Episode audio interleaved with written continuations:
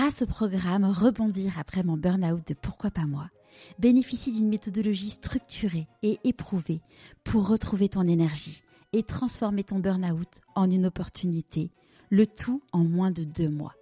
Pour en savoir plus, rendez-vous dans les notes de l'épisode. En fait, j'ai l'impression d'être sortie d'un tunnel complètement sombre pour être entré dans euh, quelque chose de presque monde des bisounours où tout se passe bien, où tout est doux, où tout est joyeux. Quelque part, je, je sais très bien que pour des gens qui sont dans la période sombre, ça paraît un peu fou et pas possible parce que moi j'ai été comme ça pendant un temps. Ma boussole, c'est moi. Et je me tiens à cette boussole. Ça demande parfois du courage. Ça demande parfois de faire des choix qui sont pas simples à faire. Et, euh, et bah notamment, tu vois, typiquement, euh, arrêter mon agence, je sentais qu'il fallait que je le fasse. Et franchement, ça a été un choix qui m'a demandé beaucoup de courage. Parfois, pour aller vers cette zone de confort et cette zone où euh, tout est plus facile, où tout est plus intuitif, ça implique de faire confiance à cette intuition et donc ça implique de faire parfois des choix où tout autour de toi, les gens te disent mais en fait, t'es complètement dingue.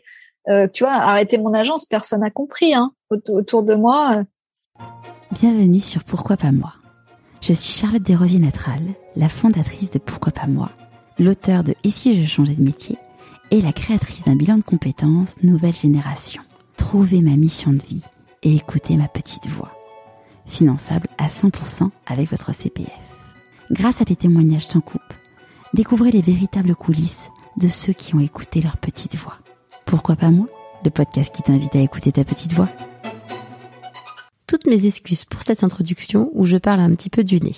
Je suis très heureuse de vous présenter Anaïs. Un immense merci Hélène d'avoir mis Anaïs sur mon chemin. Parce que je ne veux pas que mes épisodes durent plus de deux heures, vous verrez, je ne rebondis pas sur tous les sujets comme à mon habitude, car il y avait un grand nombre de sujets que je voulais aborder avec elle. Anaïs a fait une école d'architecture d'intérieur et de design. Elle a ensuite fondé une agence qui a cartonné. Après deux burn-out et un voyage introspectif en Alaska, elle décide d'écouter sa petite voix et de tout quitter sans savoir de quoi demain serait fait, mais en ayant confiance. Aujourd'hui, Anaïs est une conférencière à succès et écrit son premier livre. Je ne vous en dis pas plus, je vous souhaite la bienvenue dans l'univers d'Anaïs Gauthier. Bonjour Anaïs. Bonjour Charlotte. Est-ce que tu pourrais nous parler de l'objet que tu as choisi pour te présenter, s'il te plaît? Oui, alors écoute, euh, je t'ai envoyé la photo d'une paire de jumelles, petite paire de jumelles euh, très légère, très compacte, qui m'a été offerte euh, par mon chéri avant mon départ en Alaska. Et, et en fait, pour moi, c'est un symbole assez fort. D'ailleurs, je les ai quasiment toujours avec moi, enfin sauf quand je suis en ville, mais sinon je les ai toujours sur moi. Euh, en fait, ça symbolise mon côté euh, exploratrice, en fait, que j'ai mis très très très longtemps euh, à accepter, enfin plus de 30 ans, et que je voyais pendant longtemps comme un handicap. Et en fait, je me suis aperçue que c'était un atout. Et donc pour moi, la paire de jumelles, en fait, c'est un c'est un peu le symbole de de ma façon de fonctionner, c'est-à-dire j'ai besoin de regarder dans les jumelles pour avoir euh, une vision très focus, très détaillée pour vraiment comprendre les choses euh, dans leur subtilité. Et en même temps, j'ai besoin de m'en détacher très régulièrement pour avoir une vision globale. Et en fait, je fais des allers-retours comme ça constamment. Euh, et, euh, et, au sens propre, quand je suis dans la nature et que j'entends euh, un, animal, un oiseau, bah, je fais des allers-retours entre l'œil de mes jumelles et puis et puis une vision 360. Donc voilà, c'est un peu le symbole de. C'est aussi pour moi euh, le, le, symbole de euh, l'aventurière du coup qui, qui assume d'avoir besoin d'expérimenter des choses, de tester plein de choses, euh, d'être créative et, et de, de faire aussi les choses sans savoir en fait, d'être ouvert à ce qui peut advenir et, et notre tu vois, par exemple, ça peut être euh, partir en voyage, ça peut être une retraite, ça peut être même une activité professionnelle. Euh, Aujourd'hui, j'ai accepté et j'assume de faire les choses sans forcément avoir un objectif à la fin déterminé. Et en fait, c'est quand je quand je me laisse guider par euh, par mon intuition que que tout roule et qu'à la fin c'est sublime beaucoup plus que quand je m'étais fixé un objectif au départ.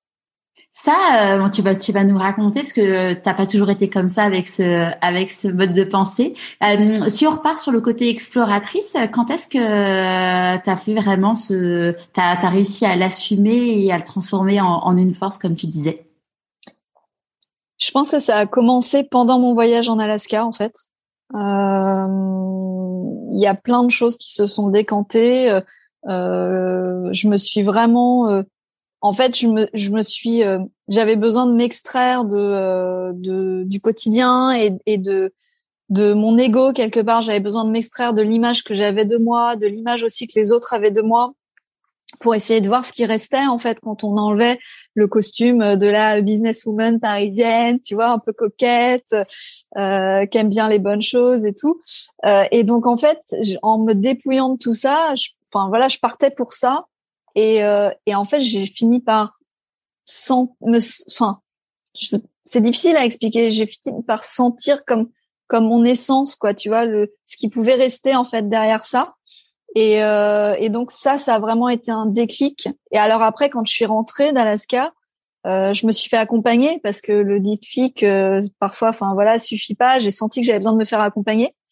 Et j'ai choisi une coach à cette époque-là où, où je lui avais dit, euh, je, je sens, enfin, j'ai l'impression de savoir rien faire, de pas avoir de qualité, de talent, mm. alors qu'au fond de moi, je, je, je sais que j'en ai, mais, mais j'arrivais pas à mettre le doigt dessus, à les comprendre, à les identifier.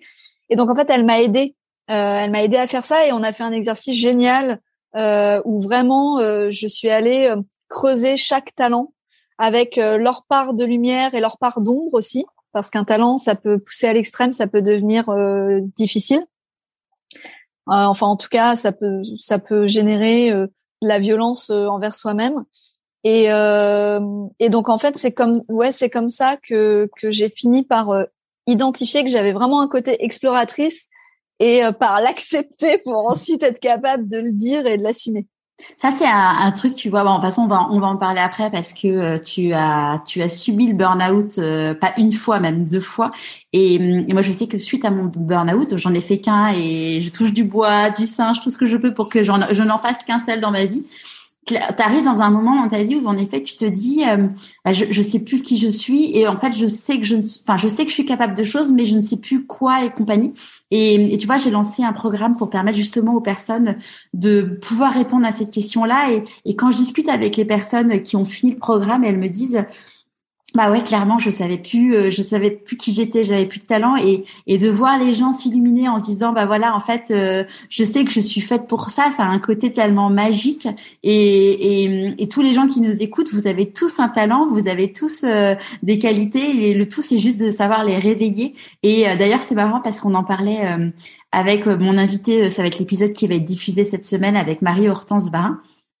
Et euh, Marie Hortense, elle, bon, elle avait jamais vraiment assumé sa foi euh, dans un podcast ou dans un média, et donc là, elle a cité euh, une, une parabole de la Bible qui est la parabole des talents et qui dit que, alors on croit ou pas en Dieu, mais bon, j'ai envie de dire dans tous les textes, il y a des, dans tous les textes sacrés, il y a, il y a des choses intéressantes et qui dit qu'en fait, bah, Dieu a placé en nous un talent et que c'est à nous de le cultiver et de le faire grandir et, et, et que c'est entre guillemets un peu péché euh, de ne pas le, ne pas l'exploiter. Oui, moi je suis convaincue qu'on a tous une pépite, euh, enfin voilà, en nous et que finalement, euh, c'est d'ailleurs euh, un peu ce qui me, ce qui parfois me met un peu en colère euh, quand euh, quand je regarde de la façon, par exemple, dont l'éducation est faite à l'école.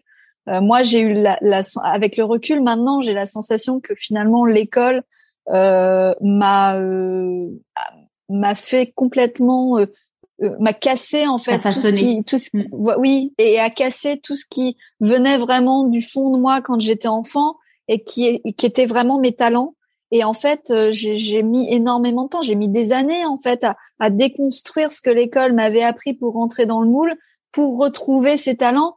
Et, et, en fait à la fin quand je regarde ce que je fais aujourd'hui et, euh, et comment je fonctionne et tout, je, je me dis mais finalement en fait je, ça, ça ça reboucle avec euh, la petite fille que j'étais à 5 ans. Alors justement, c'était qui c'était qui cette donc où est-ce que tu as où est-ce que as grandi et c'était qui cette petite fille euh, c'était qui la petite Anaïs de 5 ans? Alors, euh, j'ai grandi. J'aime bien dire que j'ai grandi dans la forêt. Alors, quand je dis ça, les gens imaginent que euh, une cabane au fond des bois. Alors non, c'était quand même un peu civilisé. Euh, mais j'ai grandi dans une ville dans l'Oise, en fait, qui est une toute petite ville pas connue, où les maisons sont dans la forêt. Voilà, et, et c'est à côté de Chantilly. Chantilly, qui est une ville qui est connue pour le château, la crème et les chevaux. Euh, et, euh, et tu m'as demandé quelle petite fille j'étais. Et alors en fait, euh, j'étais une petite fille très très curieuse. Euh, j'avais toujours envie d'apprendre, de comprendre. Euh, j'ai souvenir que je posais beaucoup de questions euh, et que les réponses qu'on me donnait, bah, enfin voilà, souvent me satisfaisaient pas complètement. j'étais surtout quand donc quand j'ai commencé à aller à l'école et tout, je j'étais très très sage dans le sens très studieuse, euh, très scolaire. Je voulais vraiment bien faire.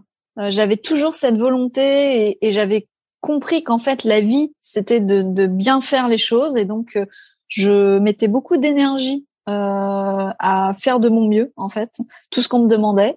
Euh, et en même temps, j'ai aussi souvenir que euh, les maîtresses quand j'étais petite disaient à ma maman euh, elle est très lente Anaïs elle est très appliquée mais elle est très lente. Alors aujourd'hui euh, j'assume en fait d'avoir un rythme particulier qui n'est pas le rythme qu'on nous qu'on a envie de enfin qu'on essaie de nous imposer. Et puis et puis j'étais assez assez débrouillarde. Enfin je passais beaucoup de temps à à faire des expériences dans la nature à imaginer des objets, à les fabriquer, à les tester. Euh, je passais beaucoup de temps à, à observer, euh, tu vois. Euh, peut-être que tous les enfants font ça. Hein, je, je sais pas. Moi, je passais beaucoup de temps à observer les fourmis, euh, toutes les petites bêtes dans le jardin. Je leur faisais vivre des expériences. D'ailleurs, les pauvres. J'en suis pas très fière aujourd'hui, mais je crois que j'avais, je, j'avais un espèce de besoin de comprendre en fait ce qui m'entourait, comment ça fonctionnait, euh, et puis j'avais aussi un grand besoin de créer, donc ça passait par plein de choses. Je dessinais beaucoup. Euh, euh quand j'ai commencé à grandir, j'écrivais. J'ai beaucoup écrit. J'ai écrit beaucoup de choses qui ont été lues par personne en fait. J'avais créé un journal pour l'école que j'ai jamais osé montrer à qui que ce soit ni diffuser. tu vois que je faisais toute seule. J'écrivais de la poésie. J'avais un recueil de poèmes. Donc je, je trouve maintenant avec le recul, je me dis voilà, les points communs, c'était vraiment euh, le besoin de comprendre ce qui m'entourait, la nature. Euh, il y avait un lien assez fort avec euh, avec la terre, quoi, vraiment. Et, et, en plus, en étant en forêt, j'avais la chance de pouvoir tous les jours voir les écureuils, le soir voir des renards, des sangliers. Enfin, c'était pas. C'était vraiment plonger dans la nature au quotidien. Oui, oui, même si on était dans un milieu qui était pas isolé et qui était quand même un peu urbanisé, au quotidien, j'avais quand même ce lien, euh, tu vois, euh, identifier les oiseaux. Euh. Bon, aujourd'hui, je trouve que j'en sais pas assez sur tout ça, mais mais ça se travaille. et quand tu et quand avais cet âge-là, c'était quoi ton rêve de petite fille? Tu disais ah, quand je serai grande. Alors, j'en ai eu plusieurs. Euh, j'ai eu toute une période euh, où je rêvais euh, d'être d'être écrivain. tu vois, j'admirais beaucoup Agatha Christie. ce mode de vie de de finalement Agatha Christie dans ses pour écrire ses histoires en fait elle s'inspirait de de ce qu'elle vivait au quotidien et elle a eu un mode de vie très original et elle a eu beaucoup d'audace en fait pour son époque elle voyageait toute seule, euh, elle est partie loin. Euh, elle a, elle a vécu sur des sites de fouilles archéologiques pendant pendant de nombreuses années. Et en fait, tout ça, ça a nourri ses écrits. Et donc moi, j'avais vraiment envie de de partager en fait par l'écriture ce que je vivais, ce que voilà je fais aujourd'hui. mais en fait, quand j'étais enfant, je le faisais déjà. C'est-à-dire que je, je, mettais en mots ce que je vivais, euh, ce que je ressentais, euh, euh, ce qui me marquait en fait, ce qui me rendait joyeuse, mais aussi ce qui me mettait en colère, ce qui me rendait triste. Parfois, quand je rentrais du collège, je passais une heure à écrire euh, pour raconter en fait ce qui s'était passé en m'adressant vraiment à d'autres gens, ouais, sauf que personne le lisait. voilà. Mais j'avais cette euh, ce besoin de, de faire des espèces de chroniques, tu vois, des, des temps forts en fait que que je vivais. Tu les as gardés ces, ces textes? Non, je suis retombée sur deux trois trucs chez mes parents il y a quelques années en, en vidant euh, mon ancien bureau, mais euh, mais j'ai pas gardé grand chose. Euh, après, tu vois, il y a peut-être des trucs sur les vieilles disquettes à l'époque d'ordinateur. Euh. Et puis sinon, j'ai eu après toute une période où, euh, mais qui est pas complètement décorrélée, où euh, je voulais être archéologue. Et ça, ça a duré, ça a duré quasiment dix ans. Et d'ailleurs, je, je ratais pas un documentaire, pas un livre sur le sujet. Enfin, vraiment, je, j'ai fait, j'avais fait des stages. C'est, en, je, ça réunissait, je crois, euh, ce besoin de comprendre en fait, de comprendre le passé, peut-être pour mieux comprendre le présent, et puis euh, et puis ce lien à la terre. Et, et, en fait, finalement, quand je regarde les métiers euh, que je voulais faire, donc il y a eu archéologue pendant longtemps, puis après ça s'est transformé en géologue parce que j'avais l'impression que c'était plus facile, que que ça répondait plus à ce qu'on attendait en fait euh, tu vois c'était peut-être plus scientifique. Enfin je sais pas j'avais l'impression que c'était c'était euh, plus évident. Bon finalement j'ai pas du tout fait ça parce que euh, autant j'adorais les sciences les sciences de la vie et de la terre autant le reste j'étais c'était une catastrophe les maths la physique la chimie c'était une catastrophe. Donc j'ai pas j'ai pas pu faire ça. Et puis il y a un métier aussi qui me qui me me fascinait et j'ai jamais osé le dire aux adultes euh, et tu vois, je l'ai retrouvé il y a, il y a bah, quand j'étais en Alaska en fait. Euh, c'est le métier de garde forestier. Et en fait, j'ai souvenir de sorties quand j'étais enfant avec un garde forestier dans la forêt, bah, dans la forêt à côté de, du château de Chantilly, organisé par l'école, tu vois. Et euh, j'ai souvenir qu'il nous racontait plein de choses. Il nous racontait euh, comment l'arbre grandissait, les champignons, comment ça fonctionnait, tout ça. Et j'étais fascinée et je me disais mais c'est génial ce métier, il est à l'extérieur, il, il explique il explique des choses passionnantes, il comprend euh, comment ça marche autour de lui. Et en fait, je, je, crois que je me suis complètement, comme beaucoup de choses, hein, je me suis complètement coupée parce que j'avais le, la sensation que ça ça répondait pas à ce qu'on attendait de moi en fait. La société et l'environnement. Euh... Et l'environnement et la famille, les parents. Enfin, tu vois, j'avais l'impression que c'était pas vers ça qu'on m'emmenait. Mais il y a un truc, je me souviens très bien que quand j'étais au collège déjà, je, disais à ma mère, je disais, en fait, je pense que je peux faire n'importe quel métier, mais le truc vraiment qui est important pour moi, c'est de pas être enfermé dans un bureau. En fait, c'était euh, le, je m'étais dit, il faut impérativement que je puisse euh, bouger, que je sois dans la nature, à l'extérieur au maximum. Et pourtant, euh, bah j'ai enfin tu vois j'ai j'ai pas été euh, euh, je sais par exemple il y a des enfants qui ont été scouts pendant très longtemps moi j'ai pas du tout fait ce genre de choses donc je sais pas je crois que c'est toi ouais ouais ouais ouais et, et tes parents ils faisaient enfin, ils faisaient ou d'ailleurs ils font quoi comme comme métier? Alors ils travaillent plus, euh, ils sont à la retraite maintenant. Euh, mon papa il était pilote, euh, pilote dans l'aviation d'affaires. Euh, et ma maman, elle a été euh, gestionnaire d'une petite entreprise à échelle familiale. Ils étaient, euh, à l'époque quand j'étais enfant, je crois qu'ils étaient trois ou quatre. et en fait, elle travaillait deux jours par semaine, le lundi et le jeudi, tu vois, je me souviens bien, pour s'occuper de nous, en fait, parce que mon papa. en fait, mes parents, ils ont vécu ensemble en couple dix ans en Afrique. Et, euh, et, quand ils sont rentrés en France euh, pour ma naissance, mon papa a trouvé euh, cette euh, donc il était pilote de brousse en Afrique et quand il est rentré, il a trouvé cette opportunité d'être pilote dans l'aviation d'affaires. Et, et, en fait, la particularité, c'est que ça n'a rien à voir avec l'aviation de courrier comme on, à laquelle on est habitué. C'est-à-dire qu'il avait un rythme qui changeait tout le temps. En fait, il était tout le temps d'astreinte, donc il pouvait être appelé à n'importe quand n'importe quelle heure, n'importe quel jour, même les week-ends. Euh, parfois, on se couchait le soir et puis le matin, il n'était pas là, tu vois, parce qu'il entre temps, il avait été appelé dans la nuit, il était parti. Euh, et puis parfois, il enchaînait euh, les missions pendant longtemps, donc on pouvait se retrouver que pendant 15 jours, trois semaines ou plus d'un mois, il soit pas là. Donc en fait, ma maman, elle avait un métier où elle Voilà, elle s'était organisée pour euh, aller nous chercher à l'école, nous trimballer euh, dans les activités qu'on avait, s'occuper des devoirs. Enfin voilà quoi. Elle s'est vraiment, elle s'est plus occupée de nous que elle s'est euh, impliquée dans son métier. Ouais. Et, et toi, l'entrepreneuriat, c'est quelque chose qui t'a titillé très jeune? Oui, euh, en fait, je crois que alors j'ai grandi dans un dans un un milieu où la valeur travail est très très forte et euh, avec euh, une autorité quand même euh, assez importante.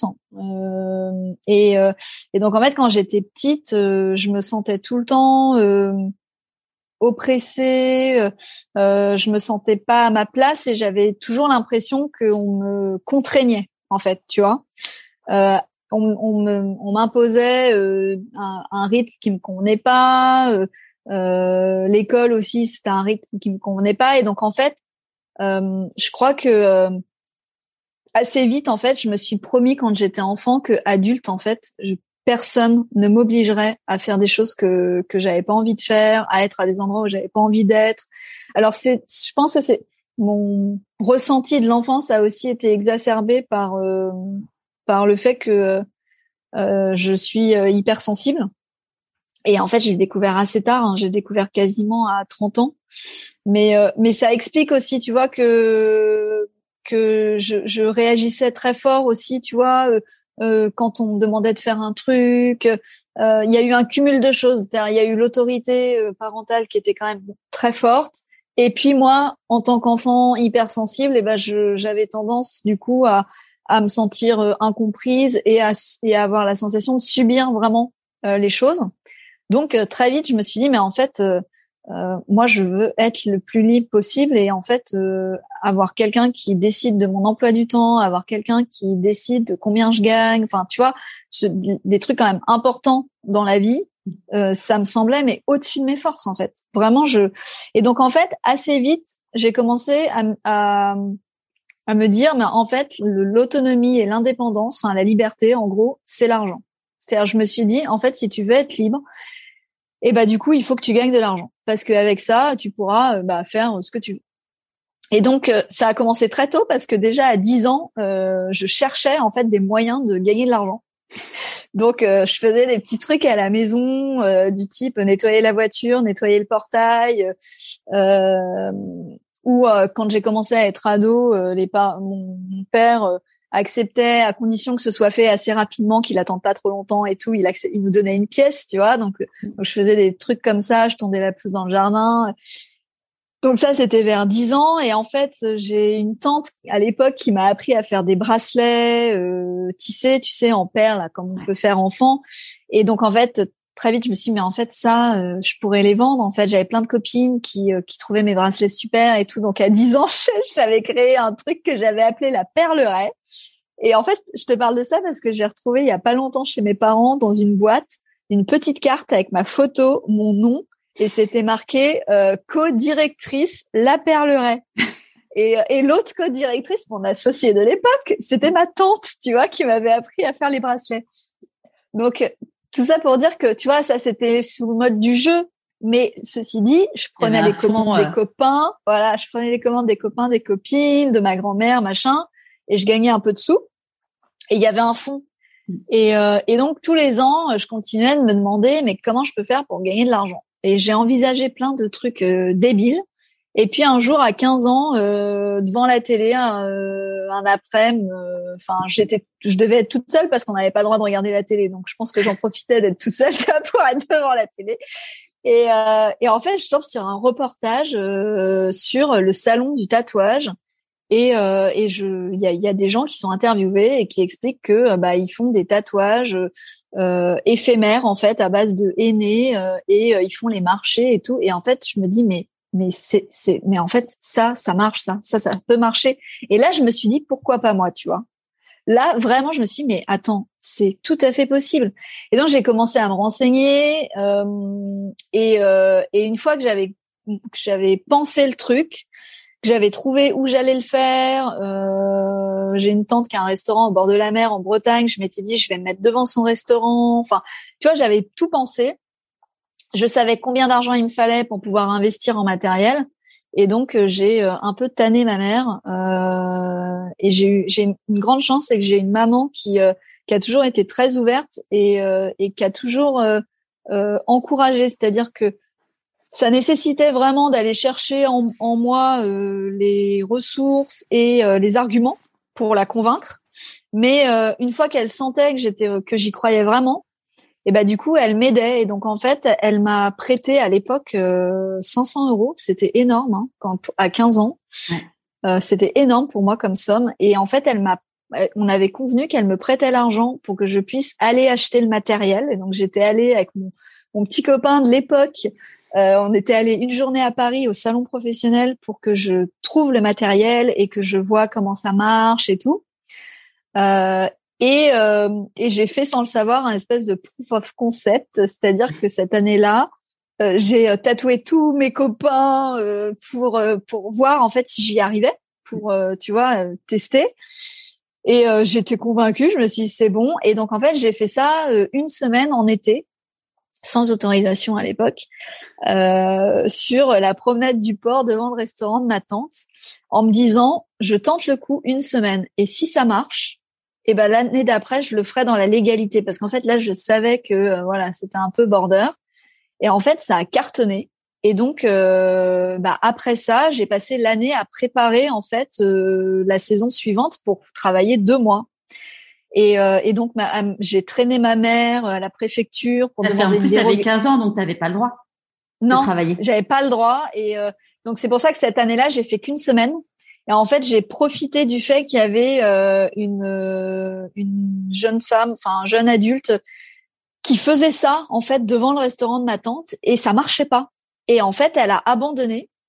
Et, euh, et moi, j'ai pris le relais, c'est-à-dire que je me suis mis à l'emplacement où elle était. Et donc, en fait, je crois que parce qu'il y avait quand même des contrôles et tout, en fait, c'est passé comme une lettre à la poste, mais j'ai fait ça qu'une semaine, tu vois. Et, euh, et donc, en fait, euh, après, bah, à partir de 16 ans, en fait, la plupart des gens ne le savent pas. Alors, je sais pas si c'est encore comme ça, mais moi, à mon époque, à 16 ans, on pouvait travailler. à condition d'avoir une dérogation des parents qui était euh, transmise en préfecture, etc. Donc on a fait ça. Euh, ma mère m'a accompagnée, elle a fait les démarches. Euh, elle m'a accompagnée à faire les démarches à la mairie aussi euh, de la ville où je travaillais parce qu'en fait pour avoir le droit d'être sur la voie publique, il fallait que je paye en fonction du nombre d'heures chaque jour. J'avais une patente à payer. Et donc, donc j'ai tout fait en règle. Et puis du coup, je me suis fabriqué un beau stand. mon papa m'avait aidé à l'époque. On était allé récupérer une, une table de pour, euh, poser le papier peint là tu sais les tables en collé du coup qui étaient pliables. Pas bon donc voilà j'ai fait ça euh, j'ai fait ça euh, parce qu'en fait je, je, je, voulais être indépendante je voulais gagner de l'argent et je voyais mes cousins qui commençaient à travailler à 18 ans et qui travaillaient comme des malades en tant que serveur ou en tant que plongeur bah, dans le resto de ma tante et puis dans d'autres restos à côté et en fait, moi, je me disais, mais, mais en fait, c'est de la folie ce truc-là. Enfin, de faire des horaires pas possibles. Ils avaient pas le temps de, de, de rien en fait. Et euh, ils étaient crevés. Ils se couchaient à 3 heures du mat. Enfin, et, et moi, je me disais, mais c'est pas possible. En fait, j'ai pas du tout envie euh, de faire ça. Mais par contre, je veux être autonome. Donc, j'ai fait ce job-là. Euh, bah, en fait, après, j'ai continué pendant mes études jusqu'à mes 20 ans et, euh, et je gagnais quatre fois plus que euh, mes cousins qui étaient en restauration en travaillant les horaires que je voulais. S'il y avait un jour où euh, j'étais malade, j'y allais pas. Enfin, et puis en plus, je, il y avait le lien avec le public qui était génial. Enfin, tu vois, ça c'était aussi un truc que, que j'adorais. Donc voilà, j'ai fait ça et et puis après j'ai fait mes études. Donc, Alors justement, au moment de faire tes études, comment ça s'est passé pour toi? Qu'est-ce que Comment tu as pris la décision de ce que tu allais faire? Ah. Euh, alors, euh, j'ai pendant le pendant le lycée, j'ai laissé tomber euh, les idées de géologie et archéologie et tout parce que c'était c'était devenu vraiment une grosse souffrance le les mathématiques notamment à tel point que je pense vraiment que j'ai un professeur en fait principal à l'époque qui qui je pense m'a vraiment sauvée. Il s'est rendu compte que que vraiment j'allais très très très mal euh, alors que personne le voyait et euh, et en fait il, il m'a fait changer de filière, c'est-à-dire que j'ai fait une première S et une terminale euh, économique et sociale. sans repasser le bac et tout. Donc j'ai passé le bac, j'avais pas toutes mes matières, mais mais ça m'a ça m'a sauvé et, et, et ma bulle d'oxygène en fait dans cette période de lycée qui a été extrêmement difficile pour moi. C'était les cours de dessin. En fait, j'avais un prof de dessin au lycée qui qui était super et ça me faisait un bien fou de dessiner on faisait du nu, on faisait de la nature morte, on partait euh, à l'extérieur quand il faisait beau dessiner du paysage. Et en fait, j'ai commencé à prendre des cours en dehors euh, de, du lycée avec lui. Et en fait, de fil en aiguille, euh, je me disais vraiment, je me sens bien quand je dessine, ça m'apaise. Faut que j'aille dans cette direction. Et lui, tu vois, il était, c'était un artiste. et puis son, son fils avait fait des études d'art. Et donc en fait, j'ai en discutant avec lui de fil en aiguille, bah, j'ai décidé de prendre cette direction-là. Et donc j'ai fait une prépa artistique. Euh, et à l'époque, je voulais faire du dessin animé ou du jeu vidéo. Et très vite, je me suis rendu compte euh, pendant ma prépa que j'étais pas très douée pour euh, pour créer des personnages et, et raconter, enfin créer des scénarios et tout ça, ce qui est un peu embêtant pour faire quand même du, du dessin animé. Et mais par contre, j'étais très douée pour créer les environnements pour créer les, les, espaces, en fait, les décors, les ambiances. Donc, sur les conseils de mes profs à l'époque, euh, j'ai passé le concours de d'une école qui était à l'époque. Aujourd'hui, c'est plus tout à fait ça, mais à l'époque, elle était très très réputée. Euh, une école qui avait la particularité de ne pas m'obliger à choisir, c'est-à-dire que pendant cinq ans, je savais que je pourrais faire à la fois un diplôme d'architecte d'intérieur et donc euh, travailler sur tout ce qui était bah, aménagement d'espace, ambiance, etc. Et en même temps, je faisais aussi parallèlement un diplôme de designer, euh, donc designer d'objets, de mobilier, de luminaires, etc. Et, euh, et j'avais pas envie de choisir. Enfin, c'était c'était trop tôt pour moi. Donc j'ai réussi le concours de cette école. J'avoue, c'était un peu une surprise ce truc-là, mais euh, donc j'ai fait mes cinq années. Donc cette école, c'est euh. drôle parce que cette école c'est Camando et euh, pour ceux qui connaissent, c'est l'école que mon papa a fait. Donc euh, quand j'ai vu ah qu'il avait fait Camando, ça m'a fait ça m'a fait sourire. Ah c'est drôle. Ah ouais bah c'est une école qui existe depuis assez longtemps. Hein. Et, euh, et, en fait, c'est euh, une école d'art décoratif pour ceux qui connaissent pas, euh, vraiment appliquée quoi. Appliquée. Quand on dit les arts appliqués, bah, c'est appliqué au quotidien, donc à l'habitat, aux objets. Et, et, quand tu as choisi de faire ça, comment ton, tes parents, ton, ton entourage, ils ont réagi? Ah oui, ça, tiens, j'avais oublié. Euh, effectivement, euh, alors euh, en fait, ma maman qui, comme elle s'occupait quand même pas mal de nous, elle suivait, tu vois, mon évolution de pensée, etc. Et eh ben, elle était un peu inquiète que j'aille dans ce milieu-là parce qu'elle avait l'impression qu'il n'y avait pas de travail, qu'il n'y avait pas de débouché. Mais le fait que je que j'ai le concours pour cette école, bah du coup elle s'est dit voilà c'est la meilleure école. Enfin tu vois donc elle était confiante. Euh, donc elle m'a plutôt soutenue. Par contre mon père ça a été hyper dur. Euh, alors déjà euh, quand j'ai arrêté la filière scientifique ça a été compliqué. Faut savoir que mon papa n'a pas fait d'études hein. il fait partie de cette génération où il était encore possible de euh, partir de rien et euh, vraiment de faire une belle carrière. Donc il a tout fait tout seul euh, et donc, je pense qu'il avait envie que ses enfants, tu vois, fassent un cursus un peu, enfin voilà, un peu classique et un peu le cursus qui est idéalisé. Euh, donc pour lui, ça a été très dur et en fait, euh, enfin, je sais qu'ils se sont beaucoup engueulés en fait à mon sujet à cette époque-là. Et c'est vraiment ma mère qui m'a soutenue, mais même financièrement. Je sais que mon, père, il voulait pas en fait que je fasse ça. Il voyait pas du tout de sens. Et il a mis trois ans à arrêter de se moquer de moi et à accepter cette école. Et en fait, c'est quand je suis arrivée euh, en troisième année, donc l'année de la licence, où il s'est rendu compte que quand il parlait de l'école Camondo autour de lui, et eh ben en fait, il y avait des gens qui connaissaient. Et en fait, quand il a commencé à y avoir des connaissances, des collègues, des amis qui lui disaient mais attends, mais je la connais cette école, elle est très réputée. Et ben en fait là, je crois qu'il a commencé à accepter, tu vois. Euh... Et puis ça devenait plus concret aussi parce que c'est vrai, faut être honnête. Les premières années, quand tu fais des études dans le milieu artistique, les premières années, les parents ils se demandent ce que tu fous. Enfin, moi je, je faisais, je faisais du land art. Je faisais des grandes maquettes que j'arrivais même pas à porter toute seule, tu vois, dans le métro. Je faisais des trucs où mon père il disait mais c'est quoi ce bordel quoi? Enfin, donc voilà, je, je, comprends aussi que ça puisse paraître un peu et, et, moi-même, hein, euh, après plus grande, euh, adulte, il y a eu une période où je me suis demandé si mes études avaient été utiles. Il y a vraiment une période où je me suis dit, mais je me suis plantée d'études. En fait, euh, j'aurais dû faire école de commerce pour être entrepreneur. Tous les entrepreneurs autour de moi, ils ont fait une école de commerce.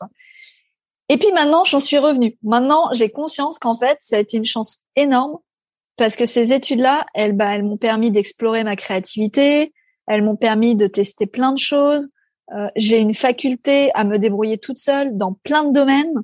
Euh, donc finalement, je crois que pour quelqu'un de curieuse et créative et débrouillarde, c'était les bonnes études, tu vois.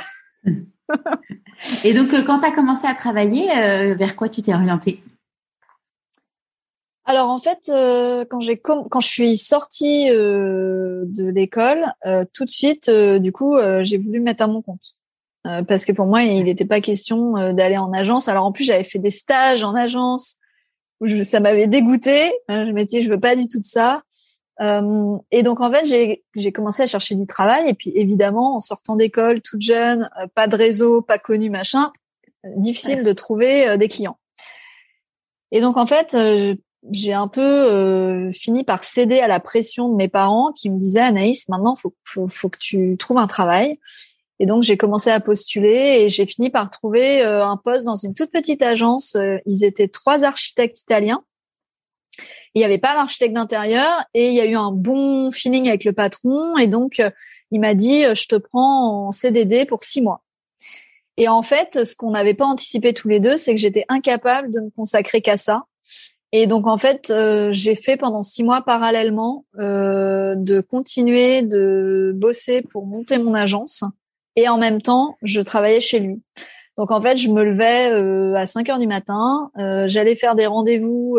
Euh, à l'époque, je dessinais du mobilier. J'avais été sélectionnée pour exposer dans des salons internationaux. Enfin, j'avais vraiment une, la chance énorme, tu vois, à chaque fois que je toquais à une porte, que ça s'ouvre. Et donc, je bossais comme une malade, c'est-à-dire que je faisais 9h, 18h30 chez lui et je lui avais, je lui avais expliqué qu'en fait, euh, j'allais pas rester jusqu'à 22 heures comme il était euh, enfin normal en fait dans ce métier. Parce qu'en fait euh, j'avais des rendez-vous après et qu'il fallait que je les fasse. Et donc donc j'ai fait ça pendant six mois. Et et donc en même temps j'ai fait des expositions internationales. Donc je prenais des congés pour pouvoir aller faire des expos. Et en fait je me suis dit bon bah en fait au bout de six mois j'en pouvais plus clairement. Je me suis rendu compte que je pouvais pas continuer comme ça et donc euh, j'ai j'ai pas renouvelé mon CDD. Euh, il voulait que je reste et euh, et je lui ai dit non. Il faut vraiment si je veux que ça avance de mon côté, faut que. Donc en fait j'ai été salariée six mois dans ma vie. Euh, et puis il y avait aussi quand même que euh, avant la fin du CDD, bah en fait j'étais pas du tout motivée pour aller au bureau. Alors que j'étais euh, chef de projet, il me laissait une liberté énorme. Enfin franchement j'avais un super bon poste et des bonnes conditions de travail. Euh, ce qui est pas fréquent dans dans ce, dans ce secteur d'activité. Et donc je me suis rendu compte qu'il fallait vraiment que que je continue euh, de, de, de persévérer pour être à mon compte. Donc voilà, j'ai continué, j'ai fini par trouver mes premiers clients. Euh, le fait d'avoir fait des expos, d'avoir eu des articles dans les dans la presse, ça ça m'a un petit peu aidé. Enfin et euh, et euh, franchement, j'ai quand même galéré. Ça a été hyper dur au début. Euh, ça a été super dur. Et en fait, j'ai en 2013, à l'époque où, là, tout le monde me lâchait. Mes copains, mon chéri, mes parents, même ma mère, tout le monde était en train de me dire, bon, en fait, Anaïs, t'as pas eu beaucoup de clients depuis que t'as quitté ton CDD. Euh, tu vois, j'arrivais pas à me payer. Euh, enfin, à l'époque, j'arrivais même pas à me payer le SMIC. donc tout le monde était en train de me dire, bon, arrête tes conneries et euh, va va de nouveau euh, postuler chercher un job quoi. Et mon père il comprenait pas pourquoi j'étais pas euh, pourquoi j'avais pas candidaté dans des grosses boîtes. Il voulait que j'aille chez Bouygues enfin tu vois. Je résistais. Et et donc finalement cette année-là il s'est passé un truc dingue qui m'a sauvée. C'est que j'ai découvert un incubateur de la ville de Paris qui s'appelle les Ateliers de Paris qui est dédié au métier de la création. Et j'ai découvert l'incubateur une semaine avant la fin des candidatures. Donc, j'ai travaillé comme une dingue pour poser mon dossier de candidature.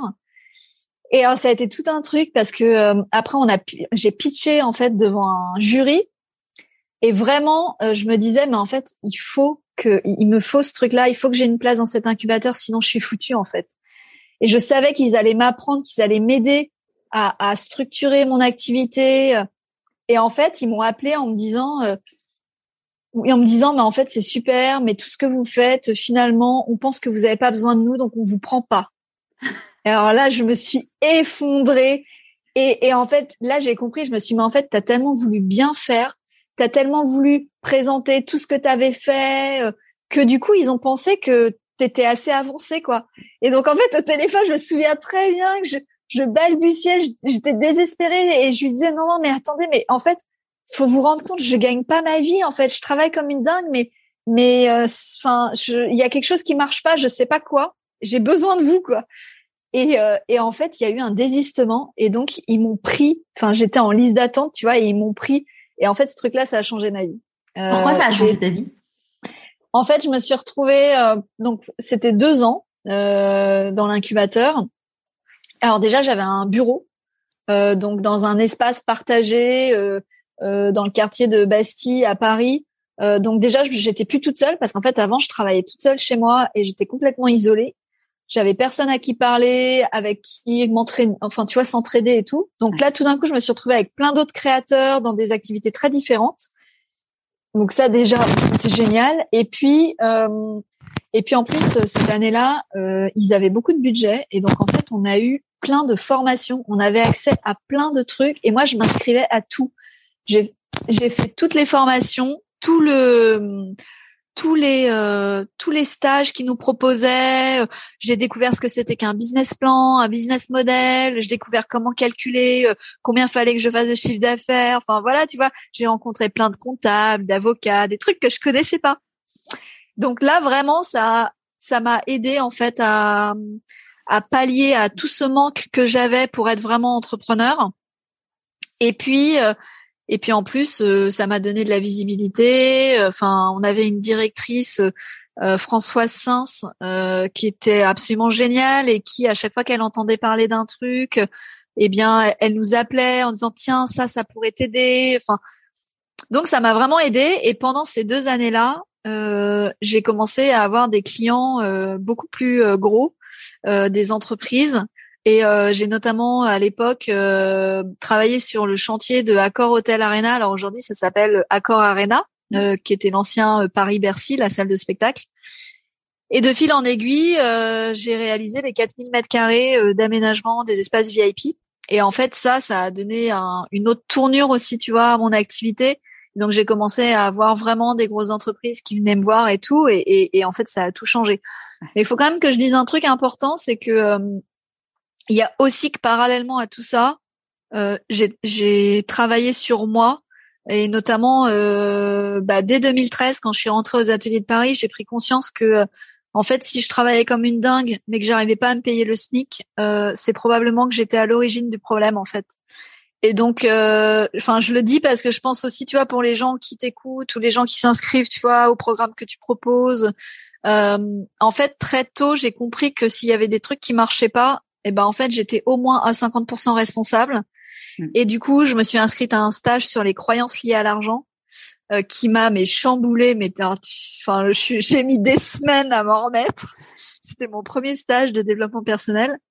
Et, euh, et, et, en même temps, euh, j'ai mis des mois à m'en remettre, mais en fait, à partir de ce jour-là, je me suis juré que quoi qu'il arrive dans ma vie, bah en fait, je pourrais toujours euh, me payer. À l'époque, je m'étais dit, euh, je pourrais toujours me payer au moins 1500 euros, tu vois. Et, et en fait, ça m'a obligé, enfin, ça m'a fait switcher de, de mode de pensée. Et, euh, et je trouve que c'est important parce que dans l'entrepreneuriat, on entend beaucoup, oh, les premières années, c'est normal de pas se payer, machin et tout. Et en fait, non, je crois pas, en fait. Je, je, je crois que que c'est normal que tout travail mérite euh, rémunération. Euh, et euh, il y avait aussi dans le milieu de la création où j'étais cette espèce de croyance que ah bah tu fais un travail créatif, donc tu t'éclates, donc t'as pas besoin d'être payé. Mais en fait, euh, Enfin, je veux dire, les gars, euh, je vis pas juste d'amour et d'eau fraîche. donc, euh, donc voilà, ça, je trouvais que c'était important de le dire. Donc j'ai aussi quand même vachement travaillé sur moi. Et euh, et c'est comme ça que que je me suis retrouvée finalement à la tête bah, d'une agence qui tournait bien, qui était pas très connue. Alors ça dépendait des périodes. Euh, je je portais vraiment l'agence toute seule mais euh, parce que j'arrivais pas à déléguer, parce que ultra perfectionniste et très exigeante. Euh, donc euh, donc euh, et puis et puis aussi parce que j'avais une méthode de travail et aujourd'hui j'ai compris que c'est lié à mon fonctionnement. Mais j'avais une méthode de travail très particulière qui déstabilisait beaucoup les gens qui venaient bosser avec moi et que moi j'arrivais pas en fait à, à expliquer parce que c'était inné, tu vois, je comprenais pas pourquoi les autres faisaient pas comme moi. Donc, euh, donc ça aussi, j'ai beaucoup, j'ai beaucoup déconstruit, reconstruit euh, ce, tout cet aspect-là. Mais euh, j'ai varié en fait. on est en moyenne, on était toujours au moins deux. J'ai eu des périodes où j'étais toute seule, mais ça durait pas longtemps. Et puis j'ai eu une période où on était cinq, tu vois. Donc c'était vraiment variable parce qu'en fait je faisais varier aussi l'équipe en fonction de la charge de travail. Et alors, quand est-ce qu'est intervenu ton premier burn-out? Alors assez tôt, parce qu'en fait, c'était pendant mes études à, à 20 ans, donc euh, mon année de licence. Et, euh, et en fait, alors c'est intervenu à ce moment-là, mais en fait, je pense que euh, le terreau favorable à ça était là depuis plus longtemps. Euh, j'ai retrouvé, euh, d'ailleurs, j'en j'en parle dans mes conférences parce que quand j'ai retrouvé ce truc, ça m'a vraiment choqué. Mais j'ai retrouvé euh, dans mon bureau chez mes parents un papier où j'avais décompté en fait mon temps de travail et d'activité. À 16 ans, j'avais déjà 72 heures d'occupé par le travail et des activités euh, que j'avais pas choisies en fait. Hein. Euh, alors j'ai eu la chance aussi quand j'étais enfant d'avoir accès à beaucoup d'activités, mais on me laissait pas le choix. Donc à l'époque, je le subissais. Euh, Aujourd'hui, je sais que c'était quand même une chance. Mais euh, mais donc du coup j'avais déjà un terrain favorable, tu vois. Euh, le dimanche matin au lycée, euh, je me levais à 6 heures du matin. À 6 heures et demie, je commençais déjà à faire des maths, tellement les maths étaient un problème, quoi. Et je faisais des maths jusqu'à l'heure du déjeuner. Donc euh, après, je me suis retrouvée à Paris toute seule. Euh, donc quelque part aussi, il y avait il y avait plus personne pour voir comment je comment je faisais, tu vois, mon, mon rythme. Et puis euh, dans cette école euh, Camondo, la troisième année, c'était un peu l'année euh, charnière. Euh, et il y avait beaucoup de rumeurs sur cette année. C'était l'année où il y avait toute une partie des étudiants qui allaient être, on disait éliminés à l'époque. Je sais pas si tu te rends compte quand même du terme. On disait qu'il y avait un tiers de la promo qui allait être éliminé parce que jugé pas assez bon. Et en fait, pour moi, c'était inenvisageable. Je me mettais une pression. Je me disais, mais c'était une école payante. J'avais fait une année de prépa, donc c'était ma quatrième année d'études supérieures. Je me disais, c'est pas possible en fait que je ne réussisse pas à passer à, l'année suivante. Et donc, euh, je me suis mis une pression de malade et je travaillais comme une dingue. Je dormais presque pas. Je dormais euh, trois, quatre heures par nuit. Euh, je mangeais très mal parce que j'avais pas le temps. Euh, et vraiment, j'avais un stress qui était très lié au fait que je m'autorisais pas l'erreur. Euh, et, euh, et donc en fait, au mois de décembre, alors en plus cette année-là, plus je travaillais, plus mes résultats euh, dégringolaient. Je comprenais pas, hein. évidemment, je mettais toute mon énergie, enfin, mais ça dégringolait. Et au mois de décembre, en fait, j'ai commencé à être tellement fatiguée que fallait que je dorme tout le temps. J'ai eu des douleurs au ventre, euh, j'avais des douleurs persistantes euh, et j'avais des vertiges. Enfin, vraiment, euh, je sentais, tu vois, que mon corps en fait n'arrivait plus à tenir. Donc j'ai fait des examens et en fait on s'est, on m'a diagnostiqué une inflammation du système digestif et euh, et donc une maladie inflammatoire en fait. Et ça a été assez violent pour moi parce que parce qu'un peu du jour au lendemain, je me suis retrouvée que en fait, je pouvais plus vivre normalement. Toutes les deux heures éveillée, il fallait que j'aille dormir deux heures parce que mon corps pouvait plus suivre. Euh, du coup, je pouvais plus aller en cours normalement. Euh, et, et, alors avec le, la pression que je me mettais, c'était une catastrophe. Je me disais mais qu'est-ce que je vais faire quoi si je peux plus aller en cours Enfin, Et et puis le diagnostic en plus a été assez violent parce que grosso modo ils m'ont mis l'épée de Damoclès au-dessus de la tête d'une maladie chronique bah, clairement qui fait pas envie et qu'on soigne pas en fait. Et, euh, et en fait, à la fin, euh, ils m'ont dit bon bah on va vous donner des anti-inflammatoires et c'est tout quoi.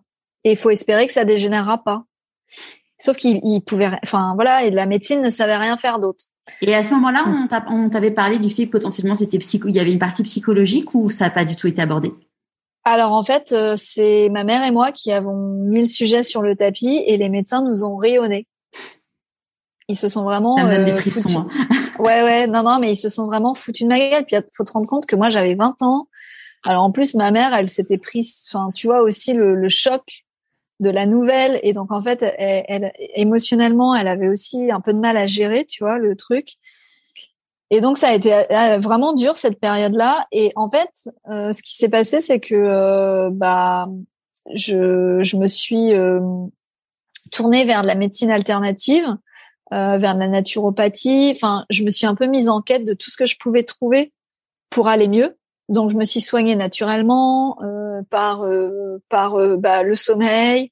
donc, le sommeil c'était un gros truc parce qu'en fait, je culpabilisais énormément. Hein. C'est-à-dire que quand donc donc en fait, il y, a eu un, un, quand même un premier déclic, c'est-à-dire que j'ai pris conscience qu'en fait c'était une question de survie, c'est-à-dire que euh, euh, je me disais en fait si je me repose pas, ça va continuer de dégénérer et en fait à la fin c'est la mort quoi. Et, et en fait quand, enfin prendre conscience de ça c'est vraiment euh, c'est vraiment un séisme mais en même temps je trouve ça important parce qu'aujourd'hui la plupart des gens sont dans le mental et oublient qu'en fait on a un seul corps pour vivre et que c'est que tout passe par ça en fait.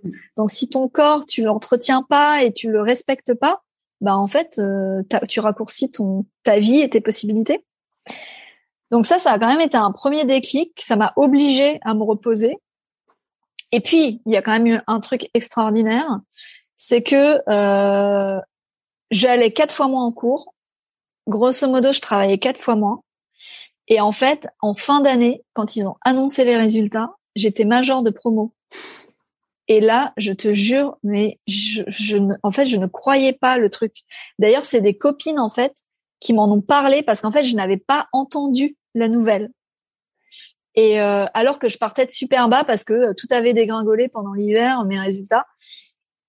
Et, euh, et, donc en fait là, je me suis rendu compte, je me suis dit mais quand même, il y a, y a, quand même un truc, c'est que j'ai travaillé quatre fois moins et en fait mes résultats sont bien meilleurs.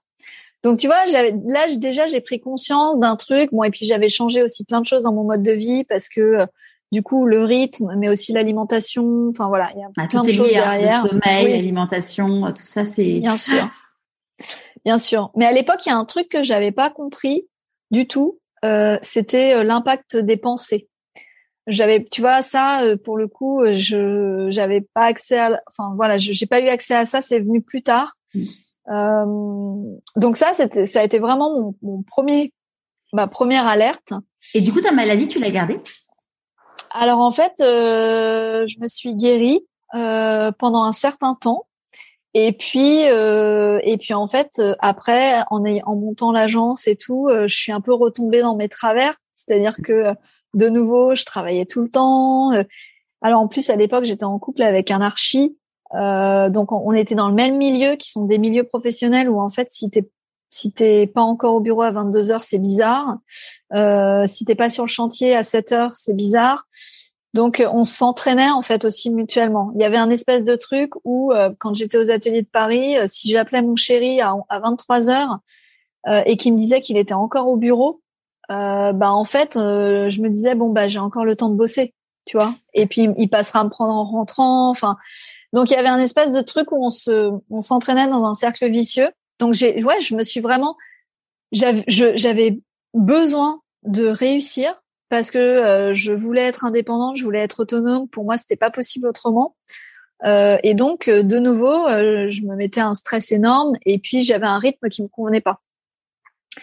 Et, et donc, les douleurs, en fait, ont commencé à revenir petit à petit euh, et donc en fait, maintenant, aujourd'hui, j'ai compris que euh, que bah en fait, j'ai une grande chance, c'est que euh, étant hypersensible, mon corps me donne des signaux d'alerte très tôt. il y a aussi que j'ai appris à les écouter. Ouais, c'est justement, tu vois, c'est un truc. J'en parlais hier avec une maman où je parlais du burn-out et elle me disait bah combien de temps ça dure, machin et tout. Et ce que je lui disais, c'est que c'est un peu comme quand t'as, enfin moi j'ai j'ai deux enfants, mais les symptômes quand tu es enceinte, ils arrivent beaucoup plus vite dans la deuxième grossesse et j'en parle pas, j'imagine, pour la troisième. C'est-à-dire que ton ventre il va sortir plus vite, tu vas avoir euh, des petits bobos, euh, tu vas avoir des petits bobos liés à la grossesse qui vont arriver au, au, troisième mois, alors que pour la première grossesse, ça sera au sixième ou septième mois.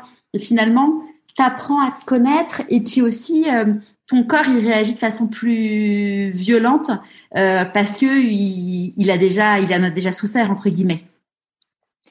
Oui, oui, tu as complètement raison. Moi, je pense que j'ai vraiment abîmé mon corps en fait pendant l'adolescence et mes études. Euh, et, et aujourd'hui, enfin, je vois bien, tu vois, aujourd'hui, euh, j'ai 33 ans. Euh, à mon âge, il y a encore plein de gens qui peuvent se faire des nuits blanches et tout. Moi, je peux te dire que si je fais une nuit blanche, en fait, le lendemain, j'ai des vertiges toute la journée, je tiens pas debout. Et ça, tu le dis euh, comment? Bah en fait, ça a été assez difficile pendant jusqu'à ce que je découvre en fait mon hypersensibilité. J'avais, c'était difficile à vivre. Et en fait, quand j'ai compris que j'étais hypersensible et que ça jouait à différents niveaux, c'est-à-dire que ça jouait à la fois sur ma façon d'appréhender le monde, ma façon de raisonner, de fonctionner, tu vois, de travailler et tout, mais que ça, ça jouait aussi, enfin, ça, ça impliquait aussi mon corps et que du coup, bah, en fait, euh, euh, par exemple, tu vois, j'ai les cinq sens qui sont extrêmement développés. Et d'ailleurs, quand j'étais, quand j'avais mon agence d'archi, j'avais créé une méthode. En fait, euh, je travaillais pas comme les autres agences d'archi, c'est-à-dire que j'avais créé une méthode où je j'imaginais, euh, je concevais tout ce qui allait faire les perceptions sensorielles que l'être humain vit dans un lieu. Mm. Et donc, euh, en fait, je m'appuyais sur mon hypersensibilité sans le savoir. Donc, comme mes cinq sens sont très développés, très vite, en fait, je sens quand il y a un truc qui va pas. Euh, et avec le temps, avec la répétition, j'ai appris à décoder, tu vois, à savoir à quoi ça correspond. J'ai conscience aussi aujourd'hui que euh, euh, ça peut venir de l'extérieur, mais que ça peut aussi venir de moi, d'un stress que je génère ou d'une réaction, tu vois, que, que je peux avoir à une situation. Donc maintenant, je, je, le sais, je le sens, je l'écoute, euh, et, euh, et et le et, et j'ai aussi cette chance, c'est que finalement, euh, comme je le sens très tôt, bah je suis pas à un stade, tu vois, euh, de la maladie euh, qui est déjà très très très avancé. En fait, moi, je sens les choses très en amont. Et mhm. un jour, il y a un médecin qui m'a dit rendez-vous compte de la chance que vous avez, vous pouvez réajuster tout de suite, alors qu'il y a des gens qui restent comme ça pendant dix ans sans le savoir. Et, et aujourd'hui, il y a des chercheurs hein, qui euh, qui euh, mettent en avant qu'un cancer, par exemple, ou une maladie chronique, en fait, quand elle se déclenche, eh bien souvent, c'est le résultat d'un déséquilibre qui peut avoir duré pendant dix ans. Donc moi, je me dis, j'ai la chance finalement d'avoir. Alors c'est un peu chiant au quotidien, faut être honnête, hein, parce que tu vois, du coup, je perçois tout super fort, mais en même temps, je me dis, c'est une super chance. Je peux réagir vite. Et comment tu comment euh, tu le vis ou ton entourage le vit par exemple le fait que euh, tu euh, bah voilà que du coup bah toi tu peux pas faire une nuit blanche ou j'imagine qu'il y a des choses dans ta vie où, il y a forcément un impact sur le sur ta relation avec les autres? Oui, c'est surtout mon rythme de vie en fait hein, qui a un impact. Euh, tu vois, j'ai pas un rythme de travail du lundi au vendredi et puis week-end. Je fonctionne pas comme ça. Je fonctionne en fonction de mon cycle d'énergie qui, comme je suis une femme, est aussi liée à mon cycle naturel. Hein.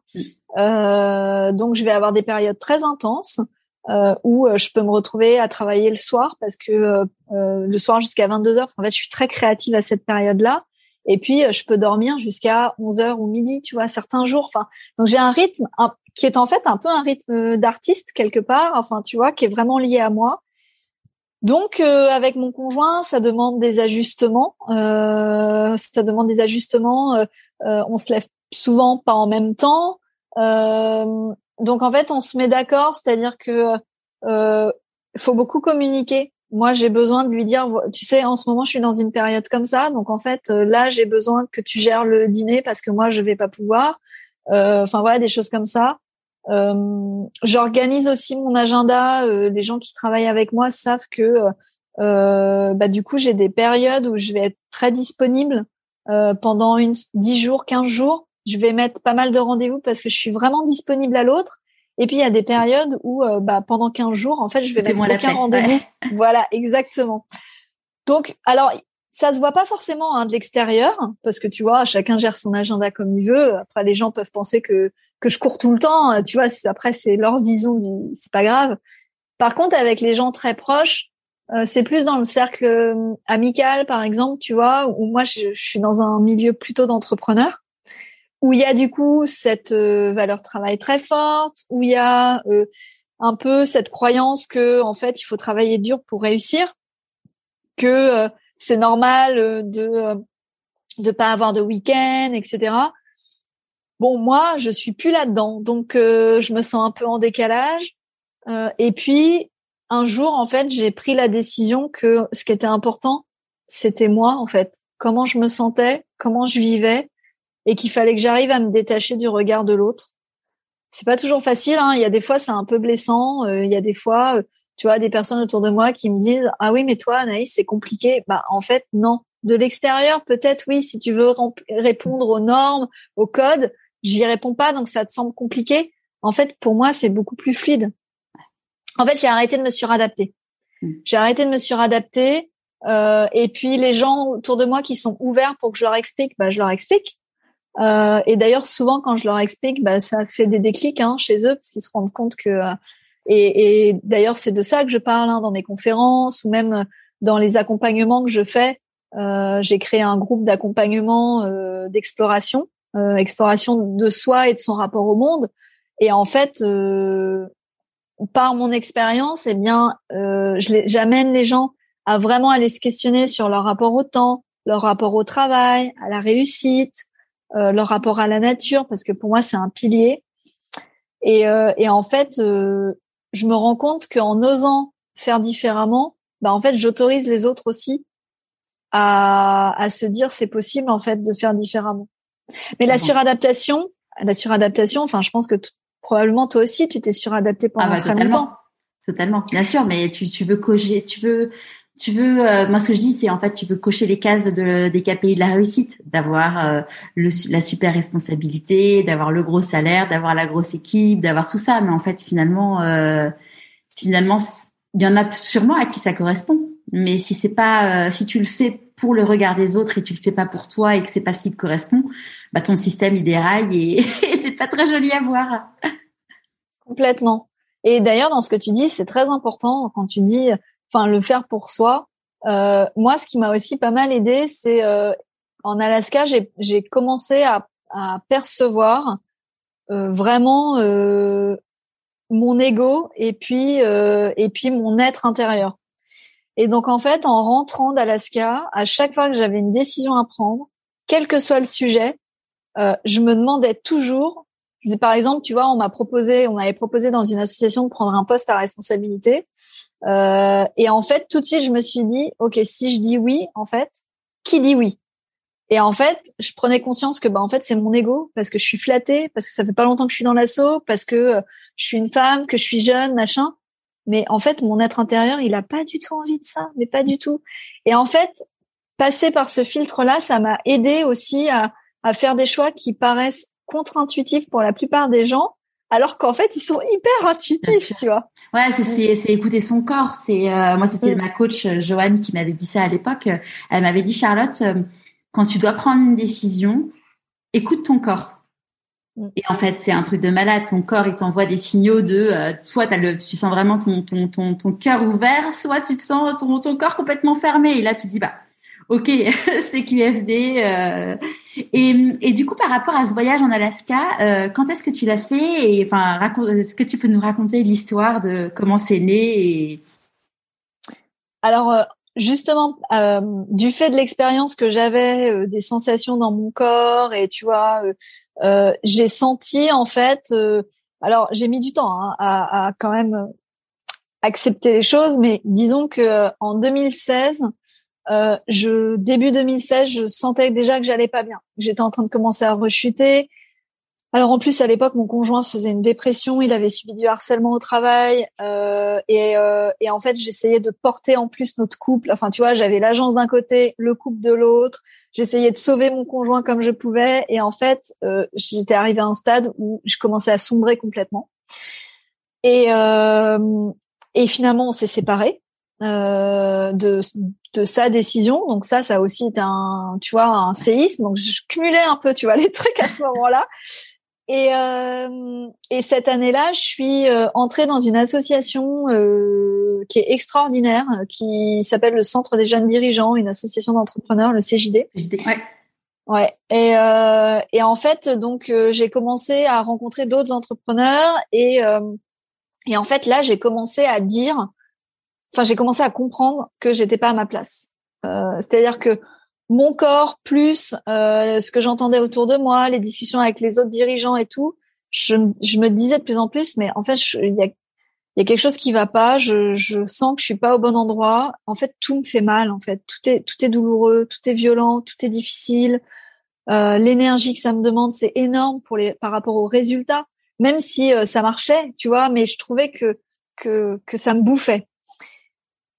Et, euh, et en fait, il s'est quand même passé du temps, c'est-à-dire que j'ai, j'ai, je me suis accrochée en fait là-dedans euh, jusqu'en 2017, euh, fin 2017, euh, où euh, franchement, je, je pense que, enfin, je pleurais tout le temps, je pleurais tout le temps, j'étais pas bien, enfin, euh, j'avais l'impression d'être dans un tunnel noir et de pas savoir si, comment j'allais m'en sortir et si je pouvais m'en sortir.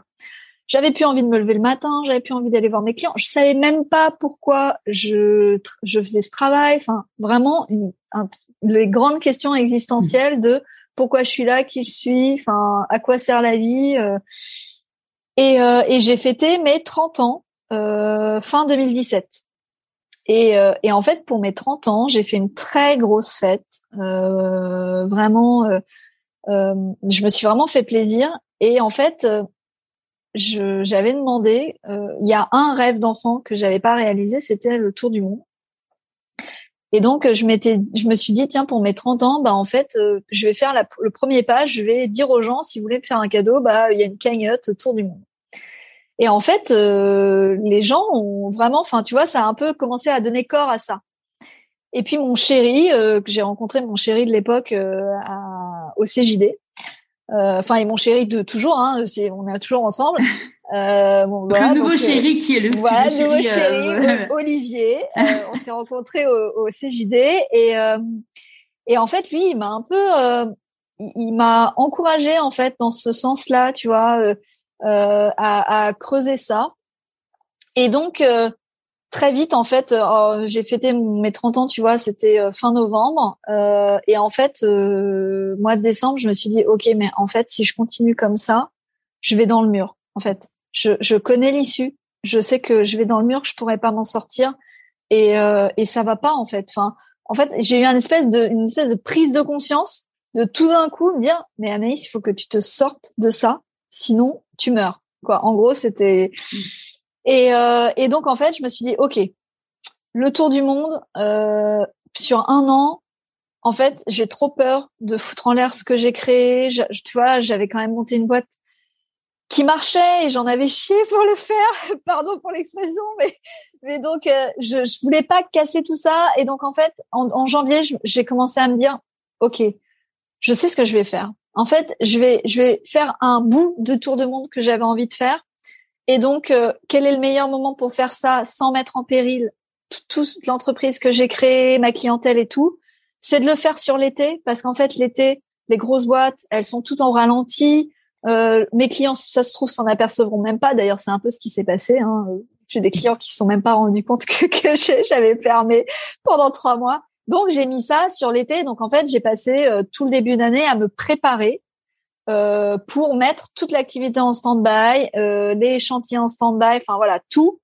Euh, ma vie parisienne, machin. Euh, on a aussi eu, j'ai beaucoup échangé avec Olivier, avec mon conjoint, parce que lui aussi, enfin tu vois, c'était un peu étrange pour lui de me voir partir, enfin tu vois, et donc il avait besoin. Forcément, tu voulais forcément partir toute seule? Ouais, ouais, ouais. En fait, il y a, j'étais arrivée à un stade où j'avais besoin vraiment de solitude, de silence, euh, de temps euh, de plus avoir l'agenda, les rendez-vous, machin. Et puis j'avais un besoin euh, viscéral. Enfin, je sentais que si j'allais euh, dans la nature, si j'allais me confronter à la nature, j'allais pouvoir peut-être retrouver qui j'étais. Donc il a fallu aussi expliquer ça, tu vois, à, à Olivier. Euh, et en fait, maintenant avec le recul, je me suis, tous les deux, on a compris qu'il avait accepté sans comprendre. C'est-à-dire qu'il a, il avait accepté que j'avais besoin, euh, mais lui, intellectuellement, voilà, il, il, arrivait pas à vraiment savoir ce, ce que j'avais au fond de moi, mais il s'est rendu compte que euh, c'était devenu vital et que si je le faisais pas, bah ça allait pas bien se passer. Et euh, et puis on a fait face quand même à beaucoup beaucoup de préjugés autour de nous. Alors, euh, je te dis pas tous les gens autour de moi euh, qui me disaient non mais Anaïs, en fait, t'es complètement dingue euh, d'aller en Alaska. Enfin, non mais t'es folle, faut pas faire ça toute seule. Euh, J'ai mon beau-père qui, d'ailleurs, je crois, se souvient même pas qui m'a dit ça, mais qui à table quand j'ai dit que j'allais partir en Alaska m'a dit mais ma pauvre petite, tu vas te faire bouffer toute crue. Enfin, tu vois, j'ai eu des trucs vraiment, en fait, violents sans que les gens s'en rendent compte. Et puis, on a aussi dans notre milieu, euh, dans notre entourage amical, euh, on a aussi des gens qui euh, sont venus me dire, mais en fait, tu veux quitter Olivier, mais t'oses pas lui dire. Non mais tu vois, quand même des trucs vraiment. et, et d'ailleurs, enfin, vraiment, je me rends compte aussi de la, de la chance que j'ai eue, tu vois, qu'Olivier, il ait cette ouverture et cette capacité à, à m'encourager parce qu'il a été un vrai soutien pour moi et lui aussi, il a fait face à tous ces préjugés. Et pourquoi l'Alaska? Euh, Alors en fait, euh, au début, je devais faire le transsibérien. Et quand j'ai commencé à me projeter et à, à, préparer mon voyage et que je me suis rendu compte que les trains arrivaient en gare en plein milieu de la nuit, euh, que j'ai commencé à me documenter et tout, en fait, je me sentais en insécurité totale de faire ça toute seule. Et c'était devenu un stress. J'en ai pas dormi pendant une semaine. Et donc là, j'ai écouté mon corps. En fait, je me suis dit, attends, Naïs, t'es en train de préparer un projet de rêve et ça fait une semaine que tu dors pas parce que t'es stressée. Il y a un truc qui déconne. Et donc, je me suis écoutée. Et en fait, je me suis dit, bah, c'est juste que t'es pas prête pour faire ça. Faut que tu fasses autre chose. Et en fait, j'avais euh, trois grands, enfin, trois, trois ou quatre grands rêves. Enfin, mes grands rêves d'enfance, c'était faire le transsibérien jusqu'en Mongolie. C'était aller en Alaska euh, ou au Groenland. Enfin, tu vois vraiment les pays euh, du Nord. Euh, et c'était faire la Patagonie. Et en gros, petite, j'étais attirée par pôles. Je voulais aller au plus du plus au nord, au plus, tu vois, et au, bout du monde au sud. Et donc, je me suis dit, bah, l'Alaska, l'Alaska, c'était assez enthousiasmant pour me re, bah, pour me redonner envie, en fait, hein, pour me remettre en mouvement, pour me donner envie de me lever le matin, et en même temps, c'était aussi hyper challengeant parce que euh, l'Alaska c'est une destination très sauvage. Et puis d'ailleurs, j'ai eu des doutes. Hein. J'ai eu des moments, où je me disais mais je suis complètement folle en fait. J'ai choisi la seule destination où il n'y a pas un seul guide touristique dessus. Donc tu vois, j'ai eu des phases de doute. Hein. Et puis finalement, j'ai réussi à partir. Euh, ça m'a demandé euh, de faire face à plein de peurs. et, et là aussi, quoi ces peurs? Euh, j'ai eu, je crois, alors j'ai eu déjà les peurs de quitter euh, ce que j'avais créé, de quitter mes habitudes et tout. Donc là, j'ai mis en place les choses comme je t'ai dit pour me rassurer. Euh, et, et, donc j'ai fait ça sur l'été. Après, j'ai eu, j'avais vraiment peur pour euh, pour ma sécurité. Et je crois que j'ai grandi dans un milieu où où j'ai j'avais intégré qu'être une femme, c'était être vulnérable par rapport à un homme et qu'en tant que femme, je, bah en fait, on ne pouvait pas faire tout comme les hommes. Euh, donc ça, euh, bah en fait, quand j'ai compris cette peur-là, euh, je me suis dit, mais en fait, il faut que je sois, il faut que je me sente actrice de ma sécurité. En fait, il faut que je me sente capable, assez forte en fait. Et donc, je me suis inscrite à une association de self-défense qui a été créée par des gars du, du RAID et du GIGN et qui s'adresse que aux femmes. Et d'ailleurs, je donne le nom parce que ça s'appelle Lady System Défense. Ils sont à Paris. Et vraiment, euh, alors moi, faut savoir que j'ai fait des arts martiaux pendant presque 15 ans hein, dans mon enfance et adolescence. Euh, donc j'avais quand même déjà un peu, euh, tu vois, ce, ouais. travailler ça. Et donc d'aller dans cette euh, dans cette euh, association, ça m'a beaucoup aidé à retrouver confiance. Et, et j'ai fait des mises en situation. Ils nous faisaient faire à chaque stage, en fait, c'était une thématique. On a eu euh, agression dans le métro parisien, on a eu situation d'attentat, on a eu on a eu une session qui était spécifique en comment gérer son stress en fait et ils nous ont mis en état de stress très élevé et, et donc en fait tout ça bah en fait ça m'a appris mes capacités, ça m'a redonné confiance en moi. Et, euh, et j'ai travaillé mon mental et je me suis préparée physiquement aussi en allant euh, en, en, musclant mon dos. Enfin, tu vois, c'est tout con, mais je suis allée à la, salle, de sport pour muscler mon dos en me disant, mais en fait, j'ai besoin de pouvoir porter mon sac, de pouvoir être dynamique. Enfin, donc vraiment, je me suis préparée mentalement et euh, physiquement. Le, du coup, ton voyage, il était, il était prévu? Tu avais fait un planning ou tu t'es laissé euh, guider euh? Alors j'avais fait, euh, en fait en Alaska c'est très compliqué de se déplacer euh, parce que, euh, alors surtout la partie que je faisais, en fait j'ai fait toute la partie sud de l'Alaska où en fait les villes ne sont pas reliées entre elles par des routes. Donc du coup, en fait en gros j'avais pris un vol Paris-Vancouver. Je m'étais prévu trois quatre jours à Vancouver le temps de m'adapter, de décompresser. Et d'ailleurs j'ai bien fait parce que c'était grosse déprime à l'arrivée. et puis après euh, j'avais réservé une place sur le ferry en fait qui euh, part de des États-Unis, de Bellingham pour aller en Alaska. Et en fait ce ferry, euh, bah t'en as un tous les à l'époque c'était l'été, il devait y en avoir un tous les sept ou dix jours, tu vois. Donc j'avais pris mon billet parce que sinon c'était pas possible. Donc j'avais pris mon billet pour aller jusqu'au premier port en Alaska.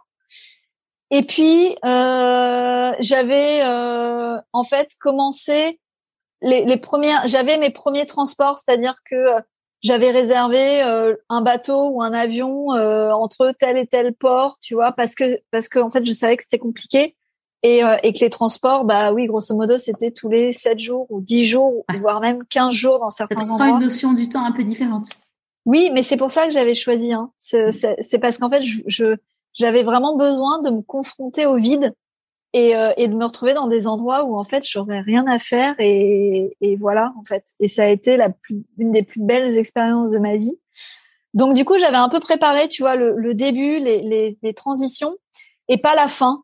Et en fait, euh, et puis il y a aussi des choses que j'ai changées. Enfin, tu vois, je me suis un peu après laissé porter par le fil.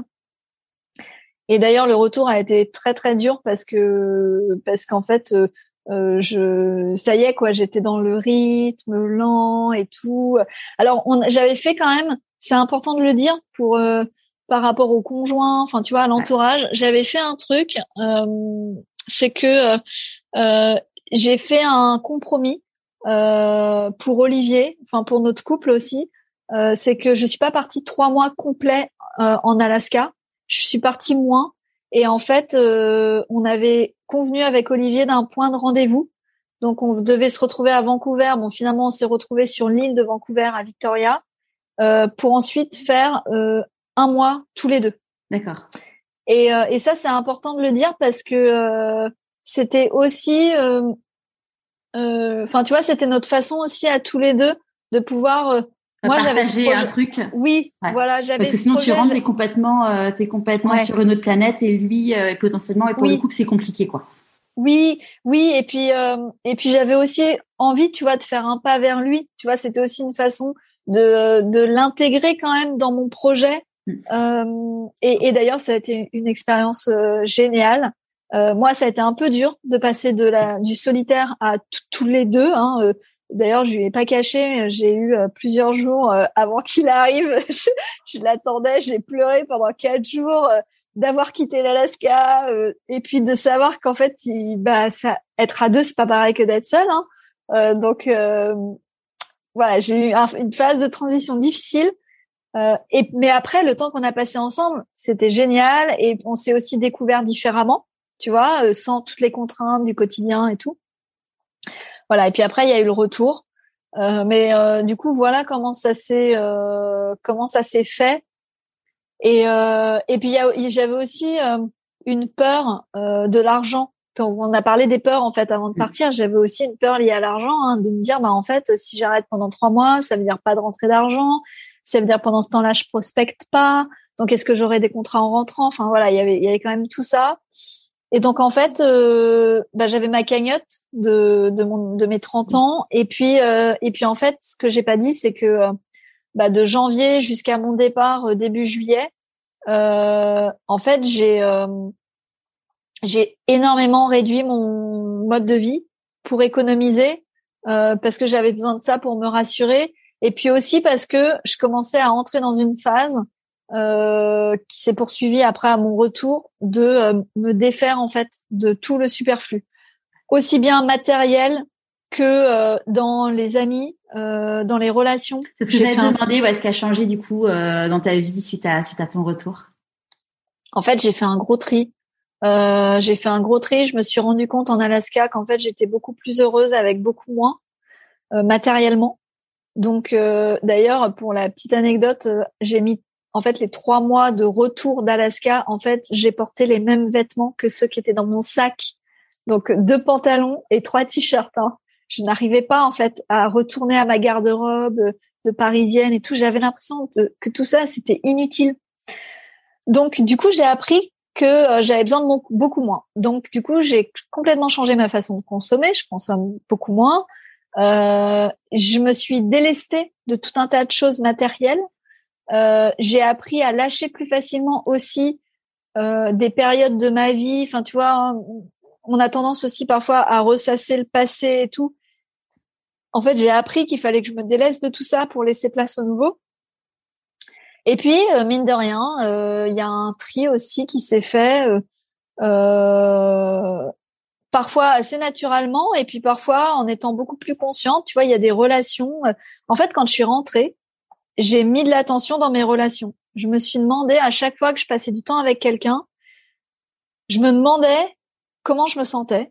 Et à la fin, quand j'étais plus avec la, personne, je me disais mais en fait, est-ce que je me sens euh, euh, mieux que avant d'aller la voir, ou au moins aussi bien, tu vois, ou est-ce qu'au contraire, je me sens plus mal? Et en fait, je me suis aperçue qu'il y avait beaucoup de gens où je me sentais plus mal après les avoir quittés. Et donc en fait, tous ces gens-là, bah, je les ai jamais rappelés. Et, ça, euh, euh, comment euh, comment ton entourage il l'a vécu? Écoute, du coup, l'entourage a évolué, c'est-à-dire que j'ai fait entrer de nouvelles personnes dans mon dans mon champ, tu vois, de dans on va presque dire dans mon champ d'énergie. et en fait, ça, ça j'ai pas eu tellement de de réflexion. Ça s'est fait comme ça, tu vois. Par exemple, j'ai des amis que j'ai depuis presque 15 ans euh, et, et, qui savent que on avait des amis communs et du coup bah voilà euh, ces personnes-là moi je les côtoie plus.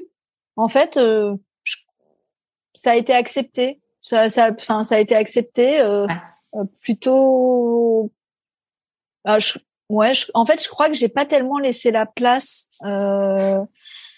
je crois que j'étais tellement alignée avec moi-même et, et ma boussole c'était moi en fait. C'était l'état dans lequel je me sentais que du coup, euh, je, je, pense que les gens qui sont restés dans mon giron, qui sont restés proches, voyant que euh, j'ai été dans une démarche où en fait j'allais mieux, bah du coup, euh, enfin tu vois, j'ai pas, eu tellement, oui, il y avait pas tellement de sujets quoi. Ah, et l'entourage est, pour moi, est très, enfin, est très important. Hein. Tu peux avoir un entourage qui te plombe complètement. Bien sûr. Euh, et, au, et au contraire, avoir un entourage qui te, qui t'aide à, à te sortir de, de, de ce qui te va pas, de ce qui te convient pas, et à prendre tes responsabilités aussi. Et moi, je me suis toujours dit que j'étais responsable hein, à 50% de ce qui se passait. Hmm. Ouais, c'est savoir accepter de potentiellement d'être entouré de moins de personnes, mais que des personnes qui te, qui te génèrent de la bonne énergie et, et qui ne te consomment pas ton énergie. Et, et professionnellement, ça a changé quoi du coup euh, dans, dans ta vie et ton retour en, euh, de l'Alaska? Alors euh, au début rien parce que euh, je me suis je me j'étais contrainte, je me suis contrainte, hein, c'est-à-dire que j'avais des contrats en fait que, que je devais reprendre. Donc au début très vite, je me suis retrouvée dans le nouveau rythme et tout. Euh, ce que ça a changé, il y a quand même un truc que ça a changé, c'est que j'ai arrêté de de me faire euh, du sang d'encre pour euh, pour toutes les petites merdes du quotidien, euh, donc pour me protéger. Et puis en fait, hyper vite, les mois ont commencé à passer et et je je, enfin en fait, j'avais plus de doute sur le fait que j'étais pas à ma place, malgré parce que ce que j'ai pas dit quand même, c'est que mon, tout mon entourage entrepreneurial ne comprenait pas pourquoi je voulais arrêter mon agence, pourquoi je disais que j'étais pas bien. C'est-à-dire que j'avais une espèce, une espèce de mouvance derrière moi de mais Anaïs, en fait, ce que tu fais, c'est génial, faut continuer. Enfin, tu te rends pas compte, t'as fait des super trucs, t'as fait des expos internationales. Enfin, vas-y, quoi. Continue, continue. Et en fait, moi, je, je là, j'avais plus de doute. En fait, je savais que ça me convenait pas. Donc, en fait, j'ai arrêté d'écouter ce qu'on me disait. Et, euh, et je me suis dit, il faut que petit à petit, je me sorte de tout ça. Et, et j'ai conscientisé que, en fait, il fallait que j'arrête mon activité professionnelle que ça me convenait plus. Euh, et j'ai fini par comprendre pourquoi. Euh, donc j'ai même écrit un article sur le sujet qui m'a aidé, tu vois aussi, à comprendre pourquoi mmh. j'arrêtais. Et puis je me suis fait accompagner par cette coach dont on a parlé au début pour identifier mes talents, etc. Ça m'a aussi aidé à comprendre que en fait l'activité que j'avais avec mon agence d'architecture d'intérieur et je faisais aussi du design d'expérience client euh, parce que comme je tiens pas en place et que j'aime bien la nouveauté, euh, tu vois, j'avais quand même fait beaucoup évoluer mon agence au fil des années. Euh, mais j'ai compris que en fait, cette activité professionnelle, j'étais tombée dans ce que j'appelle le piège de la compétence. C'est-à-dire qu'en fait, j'étais tout à fait capable de faire ce qu'on attendait de moi dans ce métier. Mes clients étaient contents, mais en fait, pour arriver à ça, euh, je, je, capitalisais sur des traits de ma personnalité qui poussaient à outrance, euh, devenaient euh, du poison pour moi. Et notamment dans ta zone d'excellence et pas dans ta zone de génie en fait. C'était dans la zone où tu étais excellente, mais tu n'avais pas ce petit supplément d'âme qui faisait qu'en fait tu sais vraiment ce pourquoi tu étais fait quoi. Exactement. Et donc en fait je poussais à outrance mon exigence, mon perfectionnisme et je me faisais mal en fait en faisant ça. ça donc en comprenant, voilà. Bon du coup en comprenant tout ça, euh, j'ai fini par prendre la décision en fait euh, d'arrêter complètement.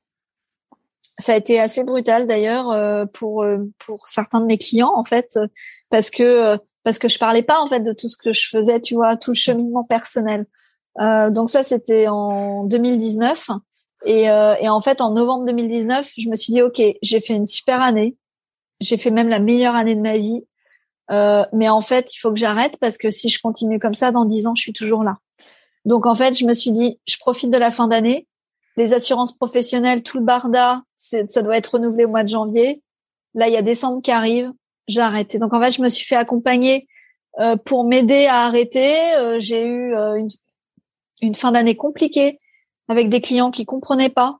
et pourtant, j'avais, je les ai pas laissés tomber. Enfin, tu vois, j'ai arrêté parce que les contrats arrivaient enfin. j'ai mis en place des équipes qui étaient en mesure que j'avais formé, qui était en mesure de reprendre après et tout, euh, parce que j'ai un, un, niveau d'exigence professionnelle qui fait que euh, voilà, je m'étais aussi mis la pression en mode si je me retire, il faut quand même que tout continue et tout. Mais bon, voilà, du coup, je, je me suis tenue à ça. Je, je mi-novembre, je suis j'arrête. Fin décembre, j'arrête. Donc j'ai tout arrêté. Et avec une grande peur, c'est que je savais pas du tout ce que j'allais faire. Mais j'avais fait le switch dont un, un petit peu parlé, c'est-à-dire que en fait, j'avais pris conscience que j'avais des talents, que en fait, euh, quand je faisais certaines choses, c'était hyper fluide, hyper facile, que j'y prenais du plaisir. Et donc en fait, j'avais pris la décision que mes activités professionnelles, eh bien, ce seraient des choses où je prends du plaisir, où c'est facile, où c'est fluide, et que en fait, je ne crois plus à cette croyance qu'on avait ancrée en moi que euh, pour réussir, il faut travailler dur, que pour gagner de l'argent, tu vois, il faut souffrir. Ouais, exactement.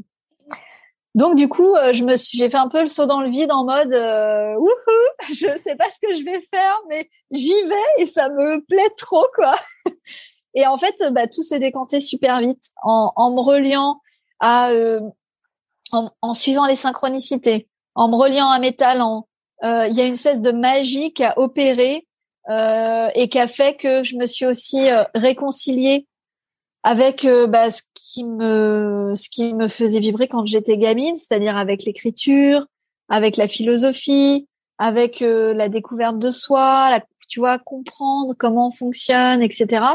Et en fait, c'est comme ça que de fil en aiguille, je me suis mis à publier mes articles, euh, que j'ai euh, été, qu'on m'a proposé de faire une conférence TEDx pour partager mon parcours et pour partager ce switch en fait que j'avais fait en fait, j'ai l'impression d'être sortie d'un tunnel complètement sombre pour être entrée dans quelque chose de presque monde des bisounours où tout se passe bien, où tout est doux, où tout est où tout est joyeux. Et en fait, quelque part, je, je, sais très bien que pour des gens qui sont dans la période sombre, ça paraît euh, un peu fou et pas possible parce que moi j'ai été comme ça pendant un temps. Mais en fait, ce que ce que j'ai envie de dire, c'est que finalement, en fait, aujourd'hui, c'est fluide et c'est euh, c'est respectueux de moi-même, de mes envies, etc. Mais parce qu'en fait, ma boussole, c'est moi et je me tiens à cette boussole. Et en fait, se tenir à, à cette boussole, ça, par contre, ça demande parfois du courage. En fait, ça demande parfois de faire des choix euh, qui sont pas simples à faire. Et, euh, et bah, notamment, tu vois, typiquement, euh, arrêter mon agence, je sentais qu'il fallait que je le fasse. Et franchement, ça a été un choix qui m'a demandé beaucoup de courage, euh, beaucoup de détermination. Euh, donc, je suis maintenant vraiment mon intuition et ça passe par le corps. Mais en même temps, j'ai envie de dire que euh, parfois pour aller vers cette zone de confort et cette zone où euh, tout est plus facile, où tout est plus intuitif, bah euh, ça implique de faire confiance à cette intuition et donc ça implique de faire parfois des choix où tout autour de toi les gens te disent mais en fait t'es complètement dingue, mmh. tu vois arrêter mon agence personne n'a compris hein autour de moi. Et du coup aujourd'hui tu comment tu gagnes ta vie? Alors aujourd'hui, en fait, euh, je déjà j'ai comme vraiment comme boussole les sentiments que j'ai envie de vivre dans ma vie. Mm. Euh, et donc, ces sentiments, je me rends compte que je les vis euh, à travers trois piliers qui sont essentiels dans mon quotidien et donc ça infuse dans mes activités professionnelles. C'est prendre soin de moi d'abord parce que c'est vital. En fait, je peux pas faire autrement. C'est me relier à la nature et m'ouvrir à l'être. Euh, pour mieux faire et, euh, et plutôt que d'être dans l'avoir à tout prix, tu vois. Euh, c'est cultiver l'émerveillement, cultiver l'état de présence, l'état d'être, etc. Et donc en fait, finalement, aujourd'hui, mes activités, elles sont toujours créatives parce que j'ai quand même un fil rouge, tu vois. Aujourd'hui, j'ai trouvé que le fil rouge dans ma vie, c'était euh, le sensible, le sensoriel dans, dans tout ce que j'ai fait. Euh, même quand je faisais de l'expérience client, j'avais une méthode que personne d'autre avait parce que j'étais allée chercher dans la recherche euh, euh, tout travail sur les émotions, sur les, les sensations, etc. Donc j'ai ce fil rouge de euh, perception sensible, sensorielle et puis de créativité. J'ai toujours créé en fait. C'est juste que avant je créais en faisant des luminaires ou en faisant des espaces VIP ou des restaurants en fait, aujourd'hui, ma création, elle passe par l'écriture, beaucoup, euh, parce qu'aussi ça me fait du bien, parce que aussi ça me permet d'aller plus loin dans mon cheminement. Donc l'écriture, eh bien, je le, je le diffuse euh, à travers mon blog, à travers la presse, c'est-à-dire j'ai des magazines qui prennent mes articles pour les publier parce que ça les intéresse. Euh, et puis, euh, pour ça? alors la presse, euh, pas encore. Euh, et je sais pas d'ailleurs, c'est c'est une question, tu vois. Euh, il y a eu un moment, je me suis dit, oh, ce serait cool que je sois rémunérée, mais en fait, si je suis rémunérée, je vais avoir moins de latitude parce mm. qu'il va falloir rentrer dans une charte euh, éditoriale et tout. Donc en fait, finalement, je crois que j'ai besoin de nourrir ça sans forcément, tu vois, que en fait, ça me rémunère différemment. Euh, ça me permet de diffuser ce que j'ai à dire à une, une audience beaucoup mm. plus large euh, et d'attirer à moi les personnes pour qui je peux être utile. Donc, pour l'instant, je je, je suis pas forcément cette volonté que cette partie-là me rémunère euh, financièrement. Par, par contre, euh, euh, j'ai auto-édité deux carnets d'auto-coaching. Là, je suis en train d'écrire un livre beaucoup plus conséquent et, et, je me suis mise en, en, en recherche d'un éditeur. mais je pense que même si je trouvais pas d'éditeur, bah, dans ces cas-là, je l'auto-éditerais mais ça, c'est vraiment c'est un projet important pour moi et c'est un rêve de petite fille. Et tu fais des conférences aussi? Et puis j'ai toute la part. Euh, euh, si tu veux parler de l'activité plus rémunératrice, mm. euh, la part conférence est très importante. Donc maintenant, je suis conférence euh, conférencière professionnelle, donc j'ai un agent et je fais beaucoup de conférences en entreprise. Donc là, évidemment, c'est rémunérateur. Et puis, euh, je fais aussi des conférences grand public euh, et là, tu vois, je suis en train de de, je suis en contact avec une entreprise pour euh, faire des conférences grand public que je pourrais enregistrer et qui seraient accessibles, tu vois, euh, via mon site internet. Et puis j'ai les groupes d'exploration dont j'ai parlé tout à l'heure, où voilà, j'accompagne des gens qui, alors j'ai des profils très variés, mais souvent il y a un gros questionnement un peu comme j'étais quand je suis partie en Alaska, hein, parce que moi j'ai créé ces groupes d'exploration pour pour créer le cadre sécurisant que j'ai pas eu, hein, dont j'avais besoin pour pouvoir euh, bah, honorer toutes les tous les toutes les questions que que voilà qui remontaient et, qui me dépassaient complètement et qui faisaient peur à mon entourage où tout le monde me disait oulala mais attends mais pourquoi tu te poses des questions aussi existentielles? Juste tu devrais aller au travail et pas te poser de questions donc voilà j'ai vraiment créé ça pour ces gens là et puis pour les gens qui euh, sentent qu'ils ont un rythme qui est complètement décalé par rapport à leur euh, corps, à leurs besoins. Donc il y a des gens qui ont fait des burn-out, qui euh, sortent de surmenage, et puis j'ai des gens qui se posent beaucoup de questions sur qui sentent qu'ils sont plus au bon endroit, mais ils savent pas du tout ce qu'ils veulent faire.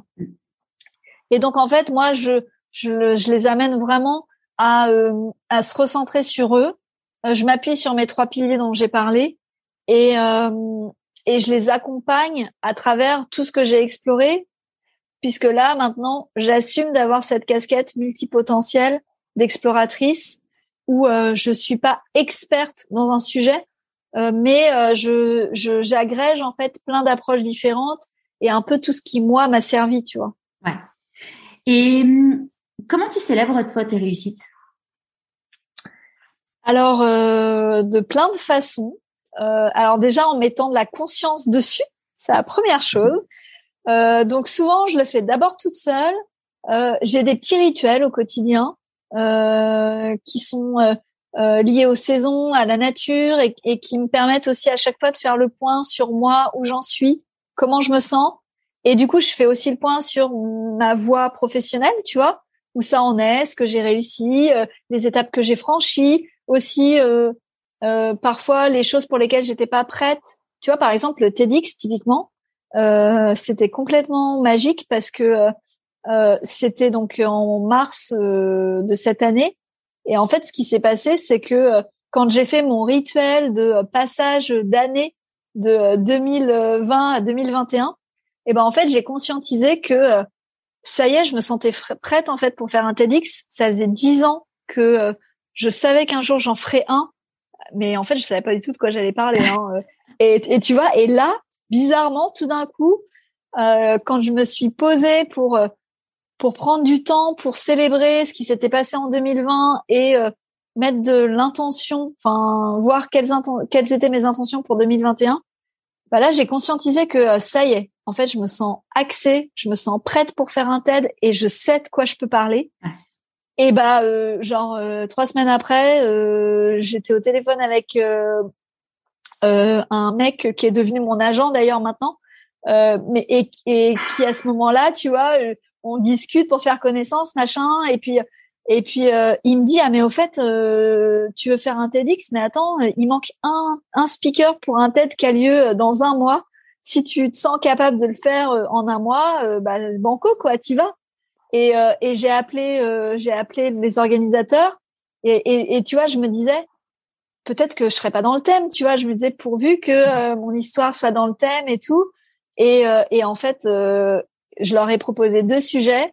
Et ils m'ont dit non mais en fait vous êtes complètement dans le thème. En plus on voulait une femme, en plus entrepreneur. C'était le bon, la belle synchronicité. Ah mais complètement. Et, et, en fait, et en plus j'ai eu la chance qu'ils me laissent le choix, c'est-à-dire qu'ils m'ont dit les deux thèmes nous plaisent vous choisissez quoi. Donc le truc royal, vraiment euh, extraordinaire. Et, et, tout a été comme ça. Après, j'ai suivi les synchronicités. C'était extraordinaire cette expérience. Génial. C'est quoi pour toi la réussite?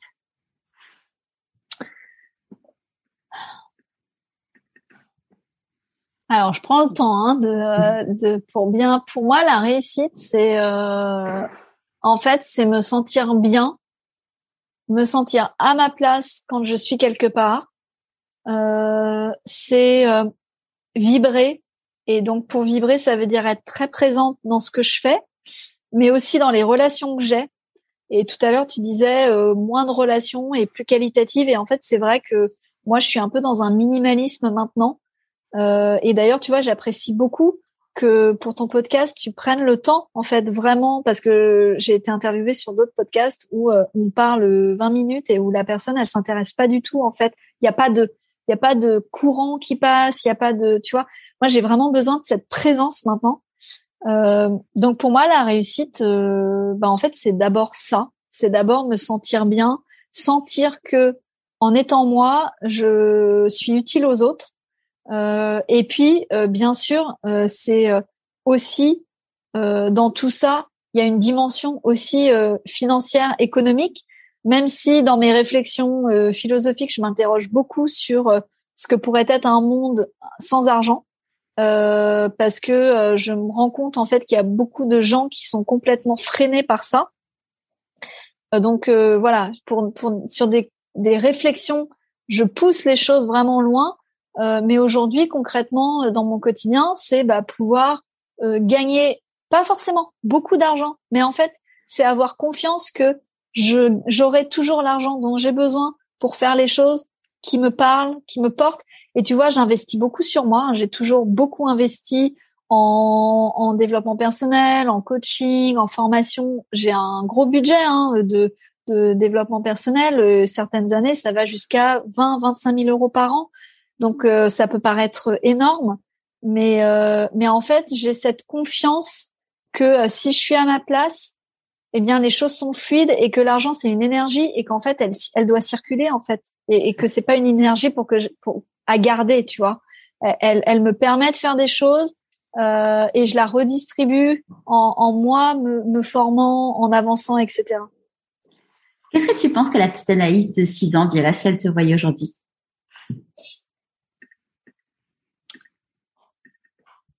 Bah, je pense que euh, tu vois, je suis émue par cette question toujours parce que je pense que la petite Anaïs de 6 ans, euh, elle se dirait, euh, elle, me dirait en fait, bravo, tu m'as sauvé quoi. Et et ça c'est en fait, je pense que c'est le plus beau cadeau que que je pouvais me faire.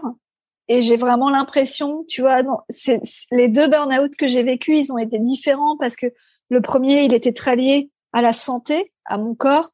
Et le deuxième, il était, même s'il était lié à la santé, il était beaucoup plus lié à des questions de sens, de sens de la vie.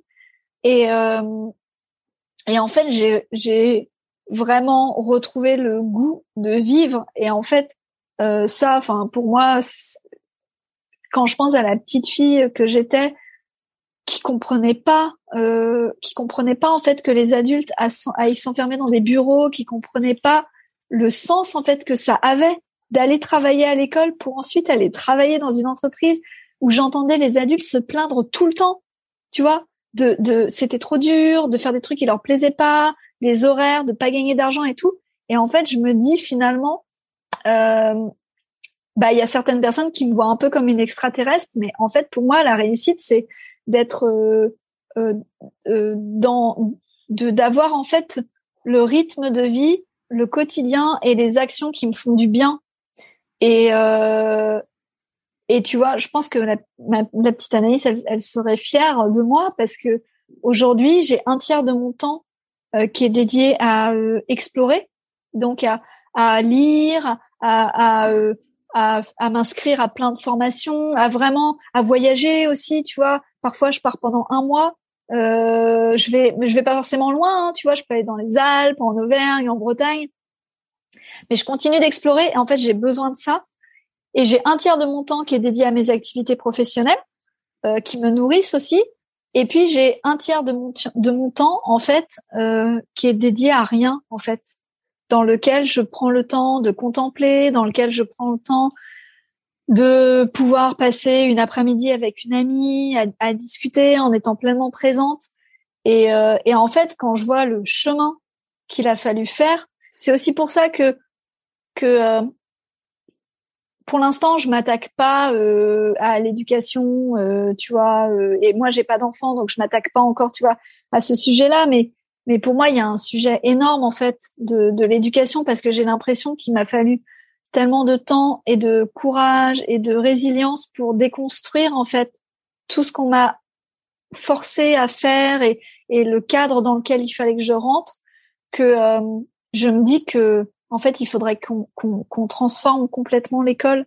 D'ailleurs, euh, peut-être, je ne sais pas si tu connais, mais je me suis toujours dit que si un jour j'avais des enfants, il faudrait qu'ils soient dans une école où ils sont dans la nature. Je sais pas si si tu, tu connais un peu ces écoles-là, mais j'ai découvert qu'il y avait des écoles où les enfants, quelle que soit la météo, en fait, sont à l'extérieur et ils apprennent tellement de choses sur eux. En fait, ils apprennent qui ils sont, ils découvrent qui ils sont et on les encourage dans cette voie-là.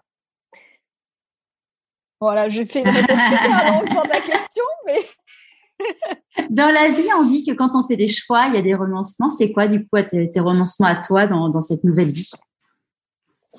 Ah, bah, il y a des renoncements hein, euh, qui ont été difficiles sur le moment, hein, mais euh, j'ai renoncé au fait que euh, que mon bonheur, en fait, c'était pas construire une grosse agence. Parce qu'en fait, quand j'ai monté mon entreprise, je m'étais fixé qu'on soit au moins euh, 10 personnes euh, 5 ans après. Euh, je voulais euh, embaucher des gens en CDI. Enfin, tu vois, j'avais une espèce de, de fierté euh, de je vais donner du travail aux gens, tu vois. Et en fait, ça, je me suis rendu compte que c'était mon ego et que ça me rendait pas heureuse, que c'était pas moi, que c'était ce qu'on, ce que la société m'avait inculqué. Donc ça, c'est un renoncement quelque part. Hein. J'ai renoncé à euh, monter une grosse entreprise. Euh, quand je suis rentrée d'Alaska, j'ai développé un projet d'application mobile pour les femmes, euh, pour euh, les rendre plus actrices de leur sécurité et leur donner confiance quand elles sont seules en voyage. J'ai failli m'associer avec une application qui existe aujourd'hui, euh, donc avec la créatrice de cette application, et en fait, je l'ai pas fait parce que quand je suis sortie de, on, on a fait plusieurs rendez-vous, et quand je suis sortie de rendez-vous, et, et que j'ai pris conscience qu'en fait, elle, elle se voyait euh, implantée sur tous les continents dans six mois avec 300 collaborateurs, faire des levées de fonds. Et en fait, j'ai renoncé à ça. C'est-à-dire que j'ai pris conscience qu'en fait, ça, ça me rendait pas heureuse, que c'était pas moi. Et, et j'ai aussi, je crois, accepté que euh, j'avais pas besoin de me prouver que j'étais capable de faire ça, que en fait, je pouvais avoir confiance en moi, que si je décidais de le faire, je savais qu'en fait je pouvais y arriver de faire des grosses levées de fonds et et euh, et tu vois d'aller pitcher partout et d'avoir plein de labels euh, high tech machin et comme j'ai pris conscience que j'avais plus besoin de me prouver que j'en étais capable et que ça me rendait pas heureuse bah du coup j'y ai renoncé quelque part hein, tu vois mm. donc c'est un renoncement qui sur le coup est un peu difficile parce que ça chamboule beaucoup euh, mais j'ai envie de dire que une fois que cette étape-là est passée, c'est vraiment libérateur. C'est sûr. C'est quoi la plus grande difficulté que tu as eu à traverser dans ta vie?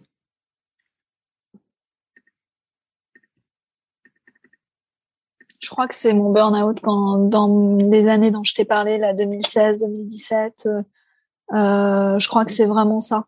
En fait, c'est vraiment ce, ce changement de, de bah, en fait c'est ça, c'est renoncer au fait que en fait j'étais pas faite pour euh, manager, euh, pour euh, monter une grosse boîte et que et que parce qu'en fait j'avais associé ça avec être quelqu'un de bien, j'avais associé ça avec la réussite, j'avais associé ça avec euh, être professionnel.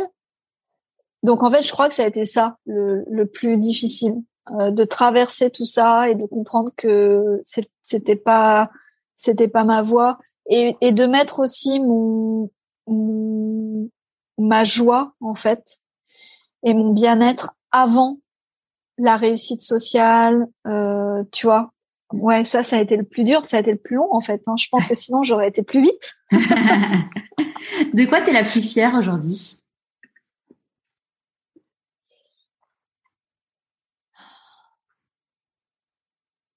C'est une question qui est un peu difficile pour moi parce que euh, parce qu'en fait maintenant j'ai chaque fois qu'il y a de la fierté qui pointe, je me dis Anaïs, c'est ton ego. L'ego c'est bien, mais c'est pas ton être, tu vois.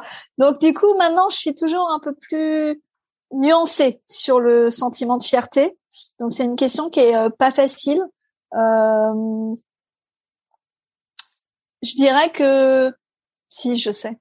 En fait, je pense que ce qui, ce qui me rend fière, mais aussi parce que ça me rend euh, joyeuse, c'est euh, d'avoir osé aujourd'hui, euh, j'ose en fait partager ce que j'ai vécu, j'ose montrer qui je suis, dire qui je suis. Et, et tu vois, tu parlais de l'entourage tout à l'heure. en fait, c'est accepter sa vulnérabilité. Donc, c'est aussi accepter que parfois je puisse me prendre des choses qui fassent mal. Euh, tu vois, notamment, euh, on, on, est un animal social, donc on a besoin de se sentir accueilli, aimé, accepté. Et en fait, parfois, je me sens vraiment en décalage euh, par rapport aux autres. Donc, euh, c'est pas toujours confortable. Mais euh, mais je crois que c'est ça en fait qui me rend le plus fier. Et tu vois, quand le TED, ça a été le TEDx, ça a été un, une étape vraiment importante pour moi parce que c'était la première fois. Puis là, en plus, je montais sur scène, donc tu vois, symboliquement, c'était quand même la première fois que j'osais vraiment être qui je suis. Et d'ailleurs, je n'ai pas, euh, j'ai fait l'exercice TED à ma façon, c'est-à-dire je, je ne suis pas complètement rentrée dans les cases de l'exercice TED. Euh, et je me souviens que une de mes coachs me disait oh là là mais tu peux pas démarrer comme ça tu te rends pas compte ça va pas et en fait je suis restée euh, euh alignée avec moi-même et donc en fait, je crois que c'est ça qui aujourd'hui me rend fière, c'est oser montrer qui je suis, même si je sais que du coup, bah, je suis vulnérable. c'est l'accepter. Ah, mm, c'est hyper important en fait, parce que parce que du coup, c'est c'est cette vulnérabilité qui me permet aussi de toucher la joie, euh, tu vois, le bonheur. Euh. donc je crois que c'est ça en fait qui me rend fière. Qu'est-ce que tu as envie de, dire à une personne que tu croises là et qui te dit euh, que tu n'en es là uniquement euh, que grâce à de la chance? Alors attends, du coup tu poses la question en mode la personne elle se décele, enfin elle là tu rencontres quelqu'un là et elle te dit ah de toute façon toi aujourd'hui t'es bien dans ta vie, t'es bien dans ton corps, t'es bien dans ta peau, ça c'est que grâce à de la chance. Ouais bah alors euh, moi je crois beaucoup à la phrase j'aide la chance, tu vois, j'aide la chance du verbe aider. Euh, en fait, je pense que la chance, elle se crée. Euh, je crois vraiment euh, que c'est un état d'esprit. Alors euh, moi, j'ai beaucoup cheminé avec la physique quantique, la loi de l'attraction. Je me suis rendu compte que j'attirais à moi ce que je vibre. Euh, et, et, ça, en fait, ça a été un gros changement parce que avant, quand j'étais plus jeune, j'étais quand même dans des pensées très violentes envers moi-même. donc oui, euh, en fait, je crois en la chance, mais je crois qu'on est la première personne à la créer et que avoir de la chance, ça nécessite aussi d'être ouvert à la voir, à la sentir.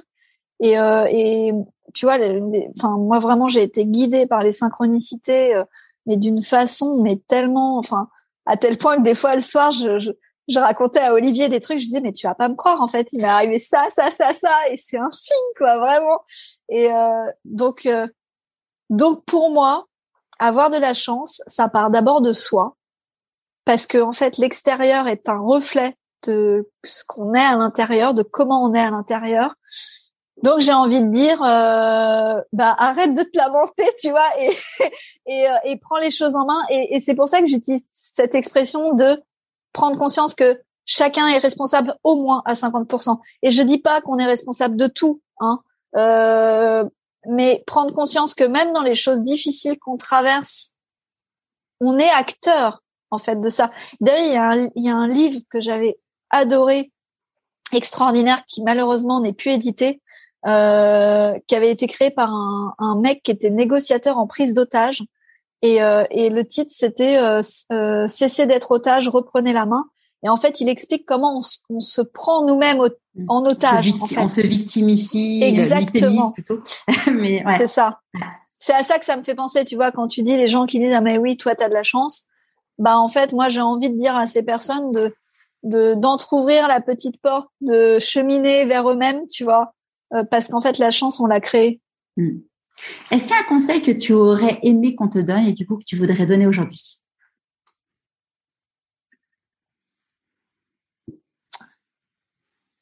Euh, Je crois que j'aurais aimé que euh, oui, je crois que j'aurais aimé qu'on me qu'on qu'on m'explique beaucoup plus tôt que en fait la vie c'est c'était pas que dans le mental en fait. Euh, et, et si on m'avait dit euh, beaucoup plus jeune que euh, parce que j'étais une enfant hypersensible qui du coup souffrait beaucoup par, de cette hypersensibilité et donc en fait je me suis réfugiée complètement dans ma tête pour couper en fait tout ça, couper les émotions, couper les sensations. Et en fait, si on m'avait expliqué que bah, se réfugier dans sa tête, c'est pas du tout une solution, et qu'on a besoin d'être complètement ancré et incarné dans notre corps, et que c'est ce juste équilibre qui fait que la magie opère, bah, je crois que ça m'aurait probablement fait gagner beaucoup de temps. Et c'est quoi le meilleur conseil qu'on t'ait donné Franchement, euh, j'ai eu pas mal de bons conseils, euh, notamment quand j'étais à l'incubateur dont je t'ai parlé là. Là, vraiment, j'ai eu beaucoup de bons conseils. Mais je crois que... Euh, attends, je, je réfléchis.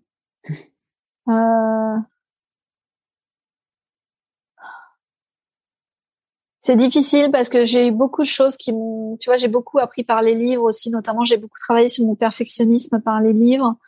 Euh, je crois que je crois que c'est quelque chose plutôt que j'ai eu dans un livre plutôt que que dans un, tu vois, par par quelqu'un.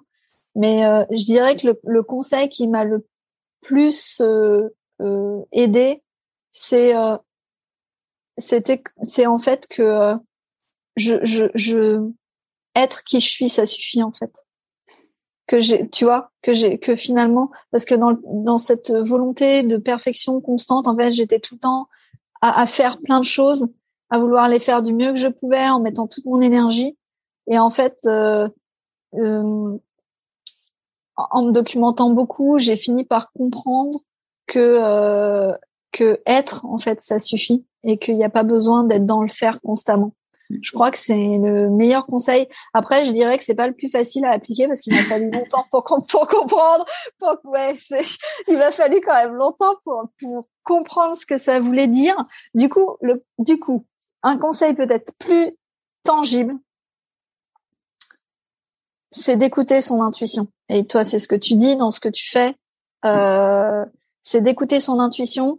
Et l'intuition, euh, il y a plein de gens qui l'entendent plus parce qu'ils sont dans le mental. Et donc en fait, euh, pour écouter son intuition, bah euh, le seul conseil que je peux donner, c'est de faire du vide et du silence. Et en fait, euh, même si c'est que cinq minutes de temps en temps, mais en fait cinq minutes de vide et de silence, ça veut dire personne autour de vous, pas de téléphone, pas d'ordinateur, ne pas vous occuper l'esprit en lisant quelque chose ou en regardant quelque chose, mais juste vous demander en fait ce que bah, euh, alors moi, moi, je m'adressais à la petite Anaïs. Hein. Euh, depuis un stage, euh, j'ai fait un, ce qu'on appelle un voyage héroïque euh, en 2016, où je me suis reliée avec la petite Anaïs, tu vois, au fond de moi. Donc, en fait, je m'adressais à la petite Anaïs et en fait, je lui demandais, je lui demandais, mais comment tu te sens là, en fait, et et de quoi tu as envie? Ou alors, quand je prenais une décision, je lui demandais, mais en fait, est-ce que ça te plaît? Et, et, je suis visuelle, donc euh, ça passait beaucoup par je fermais les yeux et voilà, je visualisais. Donc le conseil, c'est faire du vide et, s'offrir le silence. Et le silence, ça fait peur aux gens. Et en fait, euh, j'ai envie de les rassurer et de leur dire, en fait, vous n'allez pas disparaître. Non mais vraiment, je peux le dire parce que moi j'ai fait des semaines et des semaines de vide, euh, tu vois, en Alaska et puis euh, et puis maintenant je fais des retraites en solitaire dans le silence très régulièrement et où je fais rien et je peux garantir aux gens qu'ils seront toujours là et que même ils seront tellement plus présents à eux-mêmes et donc ensuite à leurs enfants, à leurs conjoints, à leurs collègues, au travail, enfin. Donc voilà, faire du silence et faire du vide. C'est quoi tes prochains défis? Euh, Alors, euh, moi j'utilise plutôt le mot envie si tu me permets. Ah mais bien sûr. euh, parce que parce que du coup le mot défi pour moi, tu vois, c'est un peu la guerrière. Enfin, tu vois. Et comme du coup, je, maintenant, je suis plus dans une énergie plus féminine, euh, plus de douceur et, euh, et d'intuition. Euh, plutôt mes prochaines envies, bah tu vois là vraiment. En fait, cet automne, euh, je, je sens que le projet du moment, c'est de finir l'écriture de mon livre. Euh, donc, euh, tu vois, euh, je m'y attelle avec beaucoup de joie, avec parfois, parfois c'est un peu, c'est pas toujours facile hein, d'écrire, mais mais ça vraiment ça me ça me porte et je sens que c'est le truc du moment. Donc finir mon livre, trouver un éditeur pour ce livre. Là c'est pareil, il y a des choses qui sont en train de se passer, donc je fais confiance à, la magie de la vie. donc ça c'est quand même un, Oh, Gros morceau, ouais. Voilà, c'est quand même un, un truc euh, pas mal. Euh, et puis, euh, et puis il y a autre chose. Alors moi maintenant, je, je scinde plus vie pro, vie perso. Euh, D'ailleurs, je sais pas toi comment là-dessus tu, tu es, mais euh, j'ai vraiment fusionné les deux.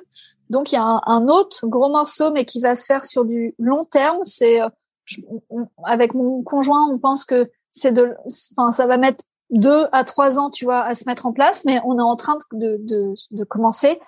Euh, c'est notre prochain lieu de vie, en fait, euh, on veut aller vers un mode de vie euh, euh plus simple, euh, plus sobre, beaucoup plus dans la nature, sans perdre euh, le lien social, hein, bien sûr. Donc, on est en train, tu vois, vraiment d'aller dans ce sens-là. Tu vois, pour te donner un exemple très concret, on est rentré hier de trois jours de week-end où on est allé rencontrer Patrick et Brigitte Baronnet, euh, qui sont pionniers euh, en autonomie. Ils ont, euh, ils sont autonomes. Ils avaient quatre enfants et ils vivent dans une maison autonome en tout, en eau, en électricité, en presque en alimentation. Enfin, et donc tu vois, on va s'inspirer en fait auprès de gens comme ça parce que on sent aussi que c'est un peu, c'est notre défi de couple. Tu vois, c'est notre défi commun où euh, on a aussi besoin de s'aligner sur ça. Donc voilà, c'est deux, deux, je pense, euh, envies, défis qui sont pas mal et, qui vont nous challenger aussi, hein, c'est sûr. Ah, tu m'étonnes. À qui as-tu envie de dire merci et pourquoi avant qu'on se quitte? Bah écoute, déjà merci à toi parce que je vois qu'on a passé beaucoup de temps ensemble et, euh, et merci pour ce moment. Euh, ça me permet aussi de revoir, tu vois, le fil de tout. Et puis, euh, bah, en fait, j'ai envie de dire euh, merci à l'univers euh, et merci à la vie, enfin pour pour tout ce que je vis aujourd'hui, toutes les personnes que j'ai autour de moi, euh, mon conjoint, enfin la gratitude c'est quelque chose euh, que je trouvais très niais quand j'avais 20 ans et, euh, et j'ai bien changé sur ça aujourd'hui tous les jours. Enfin tu vois là je Hier, on était, euh, on a fait euh, une demi-journée de balade dans un endroit euh, magnifique qu'on a découvert par hasard, avec un, pays, un paysage de lande. Et ben en fait, je remercie la nature pour ça. Enfin, tu vois, l'arrivée de l'automne, avec tout ce que ça va nous apporter d'énergie différente pour se recentrer sur nous. Donc, bah ouais, merci à la vie, quoi. Merci à l'univers. Merci beaucoup Anaïs et puis je mettrai donc tous les liens euh, pour te suivre euh, sur euh, sur le blog pourquoi et, et, et sur les réseaux sociaux. Merci beaucoup Charlotte. Merci infiniment. Merci. J'espère que ce nouvel épisode vous aura plu. Comme je vous le disais, je vous mets tous les liens, dont celui d'Edix, sur le blog pourquoipasmoi.co. Je vous mettrai également le lien de son TEDx dans la newsletter de demain. D'ailleurs, quand j'ai vu son TEDx, j'ai remercié mille fois Hélène dans ma tête de m'avoir présenté Anaïs. Alors encore merci Hélène. Si le podcast vous plaît, ne ratez aucun épisode en vous abonnant sur votre plateforme d'écoute préférée. Et pour le soutenir, mettez 5 étoiles et un commentaire sur Apple Podcast. Je vous dis à demain dans la newsletter de Pourquoi pas moi et à jeudi prochain pour un nouvel épisode.